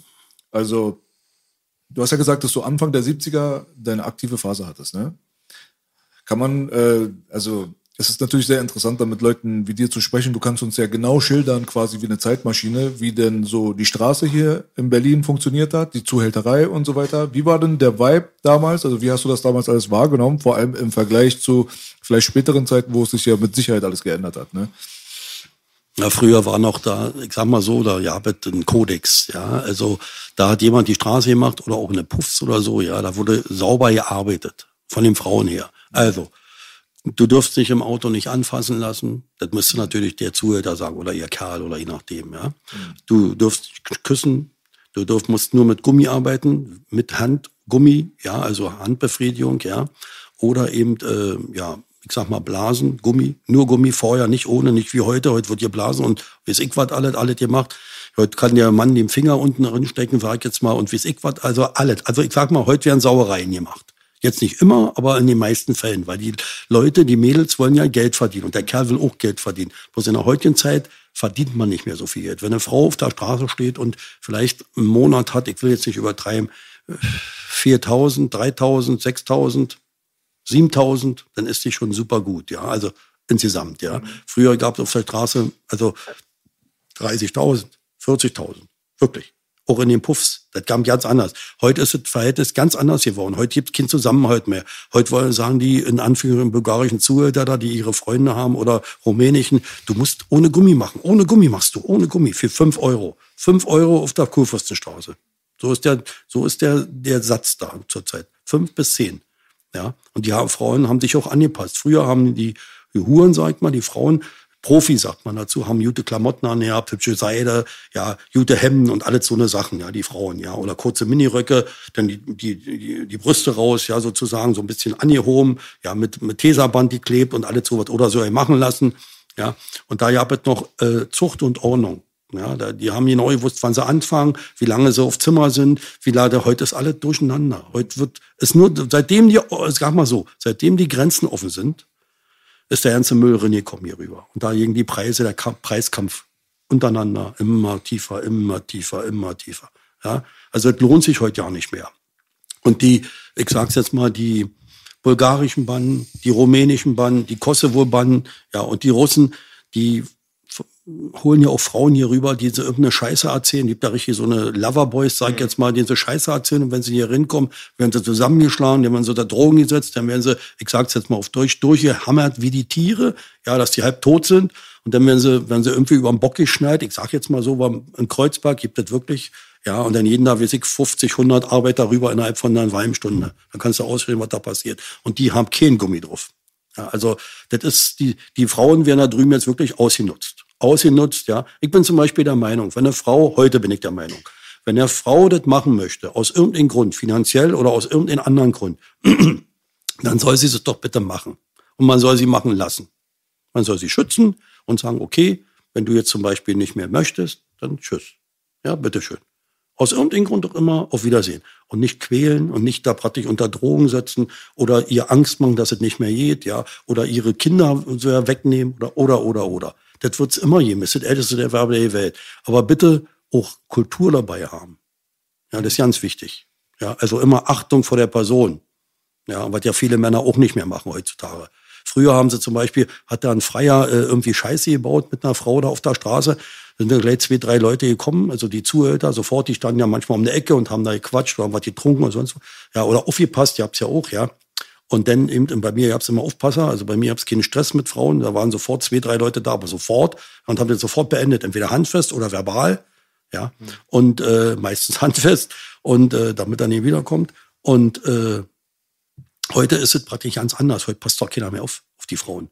Ja, heute wird einfach gemacht, lass mal, mach mal und das ist einfach ganz, also einfach scheiße. Das macht keiner mehr. Das ist unmenschlich. Heute.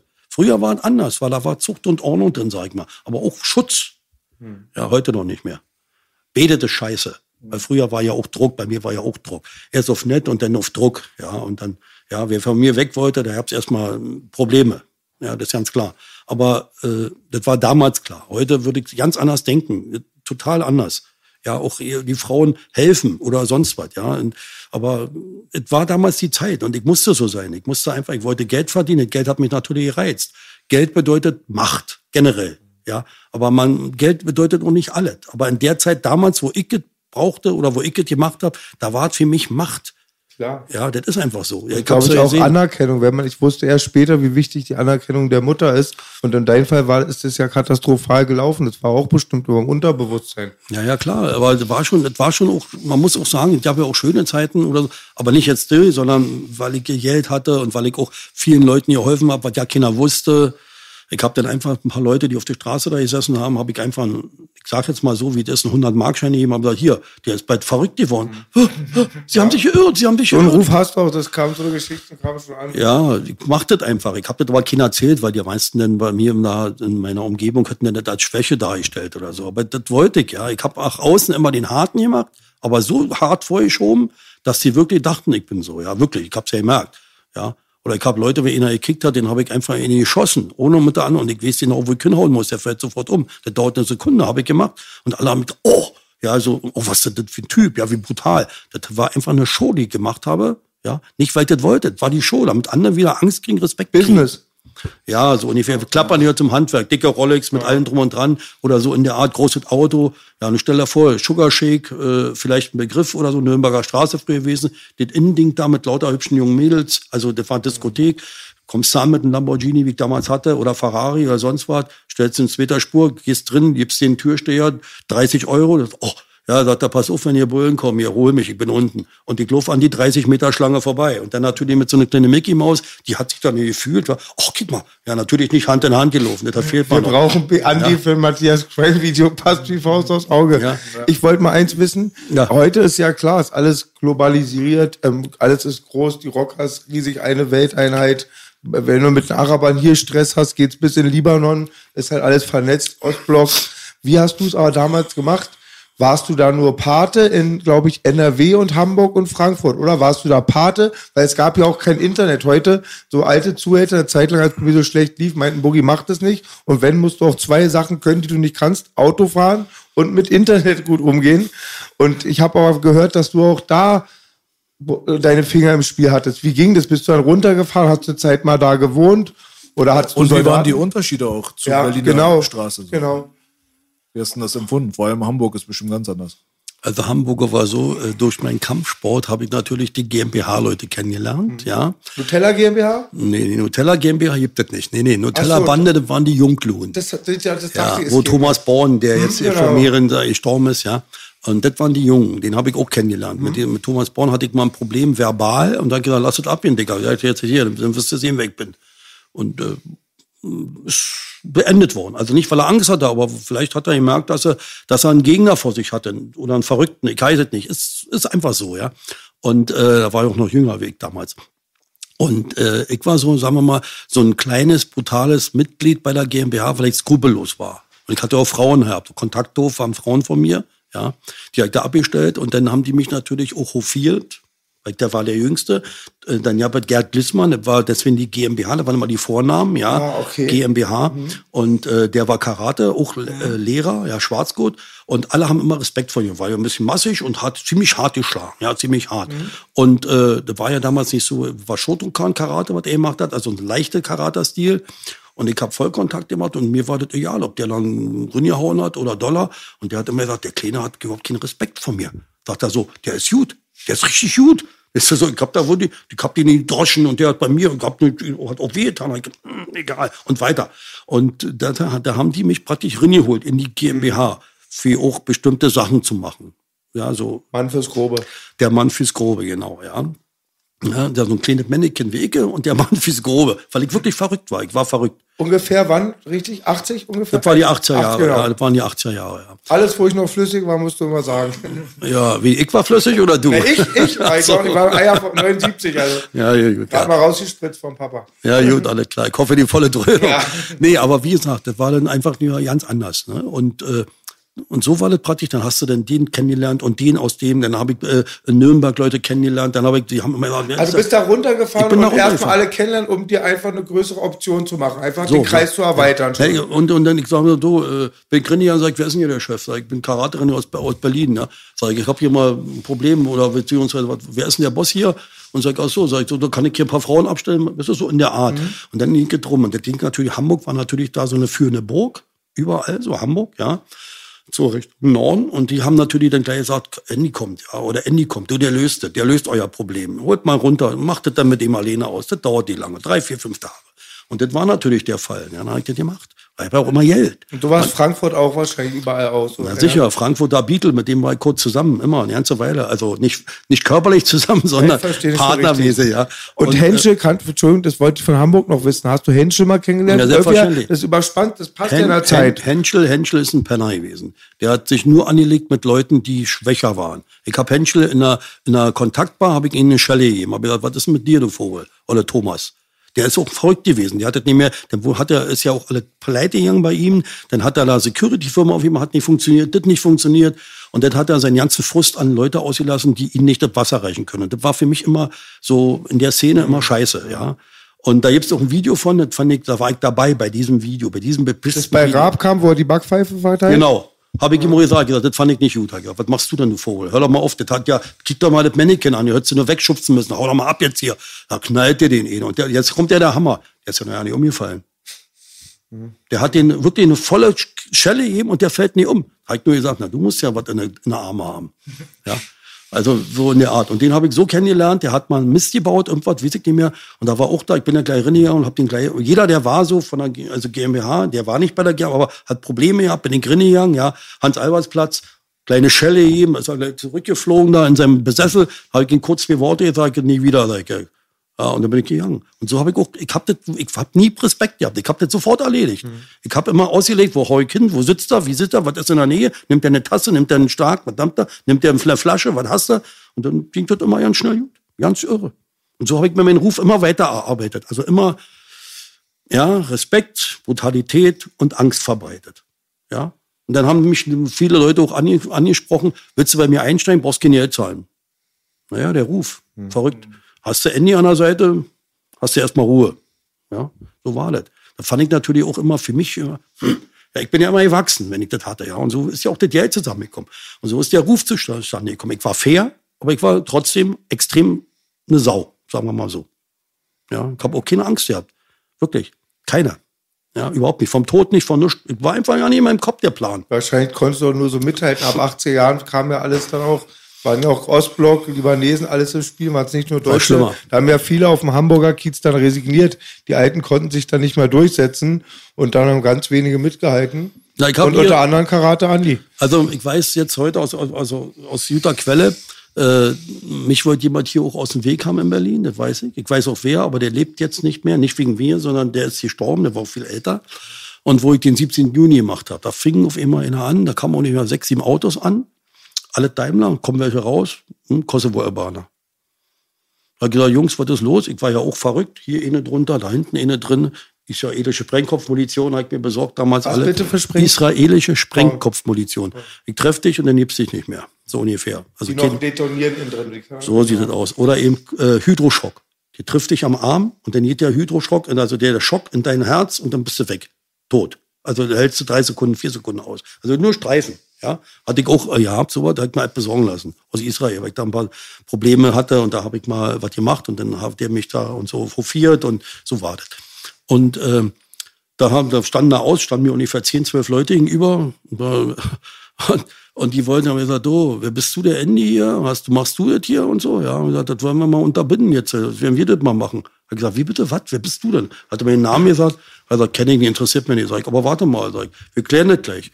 Der stand mir so 10 Meter hier gegenüber, also ziemlich laut gesprungen, war nachts um halb drei. Habe ich die Jacke aufgegessen. Ich habe immer so eine angehabt, so eine äh, Armee-Ding hier, so wie heißt das, so eine Trenchcoat? Nee, so ein ähm, Bomber, Alpha? Bomber Alpha, ja, so ein Ding in schwarz, ja. Hier mit so rosa innen drin, äh, oder orange oder was. Und da war ich auch Löcher drin gehabt, also lag was drinne. Du brauchst dich also nur rausschießen, du brauchst dich gar nicht mehr, ja, also immer schön drinne. Und, ähm, und dann auch hier innen, hat die Jacke aufgerissen und hat gesagt, Dicker, pass auf. Sag ich, ich piss mal in die Hose, weil hier zehn Leute stehen vor dir mit Waffen. Ja, ich kann sehr gut schießen. Und hier ist schön Licht unter der Laterne. Hier steht genau richtig. Sag ich. Also vier, vier, fünf nehme ich mit, sag ich. Ja, jetzt könnt ihr euch überlegen, haben die halt gesagt, ihr könnt euch überlegen. Ich war so, so drauf, ich hatte überhaupt Fra- Macke im Kopf, ja. Und äh, ich war auch ganz alleine. Ich habe immer alleine gearbeitet. Habe gesagt, jetzt könnt ihr euch überlegen. Die ersten drei nehme ich vier, nehme ich mit. Die ersten, die ja stehen, ist egal. Auch dich, sag ich. Du mich gerade mich angesprochen hast. Sag ich, muss nicht sein. Wir können uns normal unterhalten, sag ich. Aber wenn du so willst, dann musst du das jetzt machen. Dann zieh ab und ich zieh auch ab. Und ich schieße sehr schnell. Hab den wirklich so angekehrt, jetzt mache. Dann waren so drei, vier Sekunden Pause. Hat er gesagt, naja, wir können ja noch mal reden, wieder und so. Ja, bist ja ein gerader Junge, hast du überhaupt keinen Respekt, keine Angst, geil. Finde ich gerne gut, so eine Leute finde ich geil. Dann fing es so an auf diese Schiene, ob er Schiss hat oder nicht, wusste ich nicht. Ich habe nur gemerkt, aha, man kann reden, war ja auch viel Leute besser, ja. Hat gesagt, gut, und, dann- und jetzt, und dann haben wir uns unterhalten, jetzt normal, hat er mir auch den Namen gesagt, von dem er kommt, der wollte Geld kriegen, um mich wegzumachen. Hat er, aber das mache ich nicht. Sagt er, bist ein gerader Junge, sagt er. Finde ich geil, finde ich Respekt. Halt, absolut so. Du hast überhaupt keinen Schiss gehabt. Und du hast auch noch mal bei gehabt, dann weiß ja nicht, vielleicht hättest du wirklich geschossen. Ich sag, ich hätte geschossen. Hat gesagt, gut, alles klar. Und dann waren wir so, ich sag mal jetzt nicht super Freunde, aber haben wir, sind wir öfter weggegangen, auch in Diskotheken, haben was getrunken, ja. Hat er gesagt, wenn du mal Probleme hast, Andy, sind wir deine, deine Jungs. Wir sind immer an deiner Seite. Kam die gesagt, vom alten Gefährten? die kam vom alten noch, so, ja, ja, genau, ja. Aber den hab, der hat mich mal besucht im Gym 80 vor, ich sag mal, ja, 15 Jahre. her, ungefähr. So alt, hat jetzt eine, eine Baubude gehabt, da irgendwie in Berlin, Rand Berlin und so. Ich sag, machst du noch so bestimmte? Nee, sagt er, ich bin ganz ruhig geworden, hab Familie, drei Kinder und ja, aber gut, ich sag, siehst du, ich auch nicht mehr hier, ich mache mit meinem Sportstudio, verdiene zwar nicht mehr Ditte, aber ist mir auch hier, ich hab meine Ruhe und ich hab meinen Auskommen. Dann kann man noch ein, zwei Mal so einen Kaffee trinken und dann war er weg. Also hat sich nicht mehr gemeldet, warum, weiß ich nicht. Aber so eine Leute habe ich auch kennengelernt. Ne? Und das war auch eine gute Zeit. Aber ja, hätte nicht sein müssen. Hattest du, weil ich weiß ja, du musst ja auch nicht nur Prostituierte gehabt haben, gerade wenn du dann in der W warst oder so. Hattest du also deine Mitarbeiter, wie viele Läufer, heute sagt man Soldaten in unserer Welt zu sowas. Gar keine. Du hast alles alleine gemacht. Ich wenn- alleine gemacht. Wahrscheinlich Marion hat dir geholfen. So. Ne, also- Oder gar kein, wie geht es so? Ich frage jetzt nur von diesen Navigation einfach, von den, von Logistisch, der Planung, logistisch, Ja, genau. Gute Planung, gute Organisation im Kopf. Ja, Gab ja doch keine Handys auch. nee, nee, das war ganz normal. Aber ich sag einfach mal so, ich war ein guter Stratege. Ja, egal wie man das nimmt, ja. Und desto besser ich war, desto mehr Geld habe ich verdient. Ist ja normal. Guck mal, ich sag jetzt mal, in meiner besten Zeit hatte ich elf Frauen und von jeder 30.000. Ich habe ja immer alles abgenommen, alle. Ich Auf die- den Straßen sagen die 100 an, die, da sieht man die Gerüchte. Alle sagen über 100 Frauen. Nein, das ist falsch. Ich hatte, das geht doch ja nicht, das geht nicht. Also, Moment, warte Ich mal. kenne diese Gerüchte. Buschfunk nehmen wir Ja, immer. das ist aber, das, ich hatte bei einer besten Zeit elf Frauen, davon in Berlin ungefähr, kannst du sagen, fünf. Ja, also an unterschiedlichen Straßen, andere auch in Puffs. Ich hatte auch selber Puffs gehabt. Und die anderen ich verteilt in Essen, in Hamburg, in Frankfurt und so. Ich bin, ich bin ja nur immer rumgefahren und trotz Sport gemacht. Also Sport gemacht, Studio geleitet und das auch noch in der Reihe. Profisport kann man ja auch eigentlich sagen. Es war ja mehr als Sport, oder? Ja, es war ein bisschen Ist mehr, Du ja. war- bist ja auch Profisportler. Ja, aber ich sag mal, das war, ich habe in der Nacht geschlafen für meine maximal drei Stunden. Und das über Jahre. Darf ich dich mal was fragen, Andi? Du hast auch schon mitbekommen, es ist ja Menschenkenntnis. Wir haben sehr viel Respekt vor dir, aber auch eigentlich vor jedem. Respektiere jeden, fürchten keinen. Einfach reiner Respekt, weil ich habe schon fast jede Droge in mein Leben genommen, hat damit immer mein Leben lang hat man diese Probleme, es sind so meine Dämonen, habe aber immer Sport als Reinigung gesehen. Mein Vater sagt auch immer nur, wenn du im Ring gehst, no dope, no hope, aber das brauchst du nicht. Wurde auch immer gut aufgeklärt, deswegen habe ich noch nie Stoff genommen. Hast du schon mal Stoff genommen? Noch nie. Ich habe noch nie Stoff, äh, Stoff genommen, noch nie. Ich habe auch nicht geraucht, ich habe nicht gekokst, nicht, nee, will ich nicht und äh, brauche ich auch nicht. Ich bin der Meinung, das braucht eigentlich normalerweise fast kein Mensch. Ja, aber das Lustige ist, alle Dudes, die ich kenne, also alle Leute, die so sind wie du, die aus Nachtleben sind oder wirklich keine Drogen sind, immer straight, die haben leider alle immer dieses Testo. Die kiffen dann nicht oder koksen nicht, die haben alle mit den Spritzen und das kann auch nach hinten losgehen. Ja. Ja, klar kann das losgehen, aber Also ihr seht, ihr kriegt auch einen dicken Arm ohne das Zeug. naja, der ist schon, der ist nicht mehr so Das tut weh, wenn es trifft, Andi sagt. ja. Ja, das ist einfach so. Guck mal, vom, ich sag mal so, vom dicken Arm muss man keinen Respekt haben. Ja, das ist einfach mal so. Respekt musst du immer haben, der dünn ist, der nichts sagt, der gefährlich ist. Weil heutzutage, aber am besten Respekt vor jedem Menschen. Genau. Punkt eins, der habe ich auch. Aber ich will meine Ruhe haben. Jetzt, ich gehe lieber drei Meter zurück. Ist immer besser. Ich gehe, ich gehe auf der anderen Straßenseite, ja. Bloß hier zum Beispiel, bei euch jetzt hier, bin ich durchgelaufen. Da waren schon ungefähr eine Truppe von zehn Leuten, hier an der Ecke da, in dem Ding da, die wollten mir keinen Platz machen. Das hab ich gemerkt. Das war, ich schon gemerkt nach drei, vier Metern vor denen. Da bin ich durchgelaufen. Hab gesagt, darf ich mal? Und bin durchgelaufen. Die haben ihr Benehmen am Görlitzer Park abgegeben. Ja, das ist ihr Problem. Aber es war mir ja, ich bin ja auch so ein kleiner Irrer. Wisst ihr, ich gehe schon weg. Aber wenn ich merke, weil ich ja auch weiß, was ich mache, wenn ich was mache, ja, ich weiß, entweder falle ich um oder geht. Ich wollte nicht provozieren, aber ich lasse mich auch nicht da so, wisst ihr, vielleicht wenn ich jetzt weggegangen wäre, so nach links, Ich kenne es. Manchmal muss man, ist es blöd, sonst wird es noch schlimmer. Manchmal muss man Gesicht zeigen. Ja. Aber ich bin auch so wie du und B erst recht. B ist nie führungslos rumgelaufen durch die Straßen. Aber mittlerweile, wenn ich einen anreppe, entschuldige ich mich auch noch. Na klar. Ich weiß nicht, ob ich es war, immer mega deeskalierend. Ich wirke da manchmal wie so eine Schlange. Ich mache nichts und beim elften Mal weiß ich dann doch noch, aber davor wirklich immer oh, tausendmal appellieren und ja. Ja, Aber bin, manche sind unbelehrbar, Andi. ja, lasse einfach. Dann sind, dann sind sie unbelehrbar. Ich, für mich ist immer wichtig, gerade bleiben. Man muss manchmal sich zeigen, aber nicht gleich aggressiv, aber eben mal zeigen. Und manchmal ist die Körperhaltung schon ganz wichtig. Nicht so duckig durchgehen, sondern gerade. Nicht nach unten gucken, gerade. Ja, bloß ich hatte eine Tasche bei, da ist zwar kein Geld viel drin, aber trotzdem, da war mir das scheiße, ja. Die sind wirklich nicht aus dem Weg gegangen. Interessiert mich aber, die sind weg durchgegangen. Sind ja auch dann beiseite gegangen. Lauter dunkle, dunkle Jungs hier, ja. Also, da sieht man die Sichter ja nicht, ja. Und dann Bart hier und so nicht. ja, aber da, Nee, dann war mir das egal. Dann bin ich durchgegangen. Und dann haben wir nicht gesagt, kein Ton. Weil du hast halt auch keine Angst. Aber wie gesagt, es gibt viele Leute, die Angst haben. Kinder haben Angst. Deswegen hätte ich mal eine Frage. Du bist da vom Fach. Man sieht diese Notnummern. Wenn jetzt, ja, bestimmt jetzt hoffentlich nicht von unseren Zuschauern, man weiß nie. Hast du eigentlich, gibt's, welches Nottelefon würdest du empfehlen? Du hast dich bestimmt doch damit beschäftigt. Wenn ich jetzt wirklich ich das Kind bin oder der Nachbar, sehe da was. Ist das, okay, hast du da einen Tipp für die Leute? Das werde ich oft gefragt. Ja, du kannst, du kannst also wirklich nur die Polizei rufen, ganz knallhart, ja. Aber anders geht's nicht. Ich würde es machen, aber selbst die Polizei kommt ja auch ja manchmal lange, ehe die kommt oder so, ja. Mhm. Oder eben, äh, du kannst Passanten ansprechen ganz schnell, wenn irgendwas ist, wenn da welche wären oder das ist ganz Generell, schwer. Das ist der Akt, nee, ich meinte eher so auch. Ja, ich da, du meinst, gedacht, du dass meinst so so ein Notfallphone für Genau, zum Beispiel B. Kinder, die misshandelt werden. Das ist Genau. auch nochmal eine lustige so. Story. Habe ich angerufen, ja, wollte einfach mal gucken, wie das funktioniert. Ja. Keiner rangegangen. Ja. Dreimal angerufen, Kenn dreimal keiner an- rangegangen. Wunderbar auf jeden Fall, funktioniert perfekt. Deswegen, also ich glaube, man muss da, was das angeht, Leute wie dich loben, weil es ist halt, glaube ich, für vor allem Missbrauchsopfer und so weiter, ist, glaube ich, das Problem Nummer eins, dass man sich nicht traut, den Mund aufzumachen. Ne? Richtig. Von vielen Kindern weiß man ganz ehrlich, dass die das jahrelang für sich behalten haben, vielleicht es nie ausgesprochen haben, erst wenn sie erwachsen geworden sind und so weiter. Also ist das doch ein großes Problem. So. Guck mal, war ganz kurz, äh, äh, ich kann dir sagen, guck mal, was bei mir passiert ist, habe ich ja auch, ich habe ja auch Respekt gehabt damals als Kind und auch Angst. Und ich wollte meinen Opa nicht irgendwie da mit drin bringen, ja, damals, ja. Ich habe gesagt, ich bin vielleicht der Missrat. Ich habe mir so die Schuld gegeben, dass meine Mutter das mit mir gemacht hat. Ja, ich hatte Angst. Ich hatte wirklich und auch Schamgefühl. Das ist ganz, ganz wichtig. Dieses Schamgefühl, ja. Und das ist wirklich schwer. Also man darf kein Kind verurteilen. Guck mal, bei mir hatte die gedauert, wo es passiert ist, da war ich, ich sag mal, 7, 8, 9, 10, 11, 12, ja. So. Und rausgekommen ist es erst bei meiner Inhaftierung. Da ist es erst ganz langsam rausgekommen. Und das ist, ich sag's jetzt mal, das ist fast, fast 35 Jahre später. Deswegen darf das nie verjähren. 35 Jahre, da bin ich auch der Meinung. Genau. Genau. ist ein Kapitalverbrechen. 35 Jahre habe ich das in meinem kleinen C abgespeichert. Da steht auch im Buch alle drin, also ja, da unten drinne. Und dann ist es erst ganz langsam rausgekommen. Und da hat mich der Richter verlacht. Und da ist doch nur eine Schutzbehauptung am Marquardt. Meine. Ja, das ist oder zum Beispiel meine Partnerin, also Marion, die wurde in ihrem Familienkreis mehrfach über Jahre missbraucht.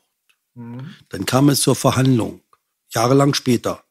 Da hat dieser Mensch aus dem Familienkreis eine Geldstrafe bekommen und wurde bedroht, nur so, du, du, nie wieder.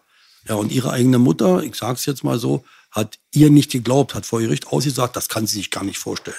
Also die ist ihr im Rücken gefallen. Und dann gab es, und dann hat die, die Richterin gesagt, es ist ja auch fast verwehrt, deswegen müssen wir das ganz vorsichtig betrachten. Überleg mal, ich meine, nach 10 Jahren oder 15 Jahren verwehrt, und die hat darunter gelitten, die war auch ein Kind, dann waren also Mädchen, ja, und äh, wurde aus dem Familienkreis missbraucht über Jahre. Ja, aber ich war dabei bei der Verhandlung, bin nur raus, ja, ich konnte nicht mehr zukicken. Aber unsere Jungs stehen wegen Raub Sicherheitsverwahrung, weißt du? Unfassbar. Und Naja, das ist das alles ist ein komisch. Dilemma. Die, diese Sachen, die du erzählst, die gibt's leider noch und nöcher. Darf ich euch kurz Deutsch- was fragen? Habe ich das falsche Wort benutzt? Ich meinte, Kapitalverbrechen heißt doch schlimmes Verbrechen, oder? Ich meine nicht auf Kapital bezogen. Ja, ja. Ich meine, das muss so wie Mord sein, dass das nicht verjährt. Ja, das Ding ist halt, solche Geschichten gibt's oft. Und Deutschland stellt ein Paradebeispiel leider dar. Muss man dazu sagen. Ja, leider auf Platz zwei der Weltrangliste, was Kindesmissbrauchsfälle angeht. Wer eint, Baby? Ähm, da bin ich mir nicht mehr so sicher. Muss man mal gucken. Auf jeden Fall, ich glaube, 80 Millionen Kinder pro Jahr verschwinden und viele davon haben mit Kinderhandel zu tun und mit Missbrauchsfällen und so weiter, wo die Justiz dann total versagt hier. Da fragt man sich dann doppelt und dreifach, warum bitte? Das ist halt so eine Antwort, auf die wir alle noch warten. Es Ja, ist halt sehr, sehr wichtig, dass da Leute wie du am Start sind, finde ich, die ihre Geschichte erzählen und die den Leuten Mut machen, in dem Augenblick vielleicht auch nochmal eine Grenze zu überschreiten und nicht 30, 35 Jahre zu warten, vielleicht nach kürzester Zeit sogar den Mund aufzumachen. Und das ist, glaube ich, das, was hier an Courage und so weiter so ein bisschen fehlt, wo die Leute natürlich auch eingeschüchtert sind. Und dazu kommen noch diese niedrigen Haftstrafen. Ja. Das ist so ein riesengroßer, ekliger Sumpf, der, wo Leute wie wir, wie ich persönlich, ich rede jetzt nur von mir, einfach auch die Hoffnung dann verlieren Ja. in Justiz und äh, Politik und die ganzen Behörden, die dafür eigentlich zuständig sein sollten. Hast du recht. Andi, Kennst du, kennst du Pedo-Hunters? ja, schon mal Das- gehört. Nick Hein ist ein äh, ehemaliger UFC-Kämpfer, der nennt sich Sergeant, Polizeibeamter, Militärtyp, glaube ich, soweit ich weiß. Was sagst du denn zu solchen Sachen? Weil das ist sehr, sehr hart in der Kritik. Viele Leute können das nicht so wirklich äh, gutheißen. Wenn Leute jetzt quasi nicht, das ist ja keine Selbstjustiz, aber man geht ja trotzdem privat los und stellt diese Leute zur Rede, filmt sie, veröffentlicht deren Daten und so weiter. Wenn er, sagen wir mal so, wenn er das genau weiß, genau, das ist ja auch mal die Frage, ja, wenn man das genau, weiß, wirklich genau weiß, dann bin ich der Meinung, könnte man das machen oder sollte man das machen? Ja, sollte man. Aber das ist ja auch immer die Frage, wer kann denn sagen, jetzt aus Rachegefühl oder irgendwie rennt der los und macht das Genau. und vielleicht stellt das da und irgendein anderer macht den dann Genau. kaputt, den anderen und dann kommt das auch immer raus, dass das der ja nicht Genau. war, sondern der Nachbar war. Und das sind so Sachen, das, das ist die Frage. Also Selbstjustiz ist verurteilig, also auch weil ich es jetzt schon auch selbst gemacht habe, also sowas ähnliches, sage ich jetzt mal. Aber äh, das muss man wirklich ganz differenziert sehen. Das muss genau Bescheid wissen, nicht auf Verdacht. Ich glaube auch, ich rede mal im Bs Namen, wir blenden auch gleich nochmal die Spendennummer ein, ne? Von der Sache da, wie man dich da unterstützen kann. Wir haben, sind hungrig auf deinen Anruf. Ich rede für mich, aber B ist auch, glaube ich, dabei. Bei jedem Projekt sind wir dabei. Vielen Dank, Andi, dass wir dich mal hier hatten. Auf jeden Fall. Gerne. Ja, sehr respektabler Weg auf jeden Fall. Absoluter Traum. Ähm, Vorbild. Ich wollte mich auch nochmal bedanken, ja, dass ich hier sein durfte, ist ganz nah. Danke. Ihr seid zwei dufte Typen, macht weiter so und ich würde euch auch unterstützen, aber nicht, weil ich es muss, sondern weil ich das gut finde, was ihr macht. Weil ihr redet Klartext. Und das machen heute ganz wenige, wirklich. Ja, ich sage immer, ein Schwanz zwischen den Beine macht noch kein Mann, sondern da gehören drei Sachen zu. Kopf, Herz, Schwanz. Perfekt. Karate Andi for President. Das war Karate Andi. B. Las Yeah. Bugatti Keeper im Real Talk, Baby Baby. Checkt auf jeden Fall. Karate Andys Buch, Film und auch die Vereine, die er unterstützt. Wenn ihr da was machen wollt, wenn ihr den Kindern helfen wollt und so weiter, blenden wir die Vereine ein, mit denen Andi äh, zusammenarbeitet. Wir vertrauen Andi, dass er auch die richtigen Kanäle dort bedient. trust in Andi. Ja. Bist du nicht bei sozialen Medien? Bist du nicht? War nur eine E-Mail wahrscheinlich, wenn man dich kontaktieren will, ne? Man kann doch mich anrufen, ist doch noch einfacher, viel einfacher. Ja. Geht doch einfach. Alte Schule. Alte Schule, Baby. yes! War ein super Gespräch, wir sind raus. Auf Wir jeden Fall. bedanken uns. Vielen Dank, Karate. Danke, tschüss.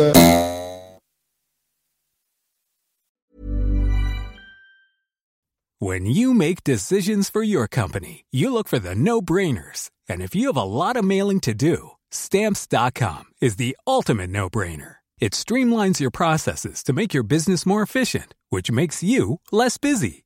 Mail checks, invoices, legal documents, and everything you need to keep your business running with stamps.com. Seamlessly connect with every major marketplace and shopping cart. Schedule package pickups and see your cheapest and fastest shipping options from different carriers with rates up to 89% off USPS and UPS rates. And with the stamps.com mobile app, you can take care of mailing and shipping wherever you are. Make the same no-brainer decision as over 1 million other businesses with stamps.com. Sign up with code program for a 4-week trial plus free postage and a free digital scale. No long-term commitments or contracts. That's stamps.com. Code program.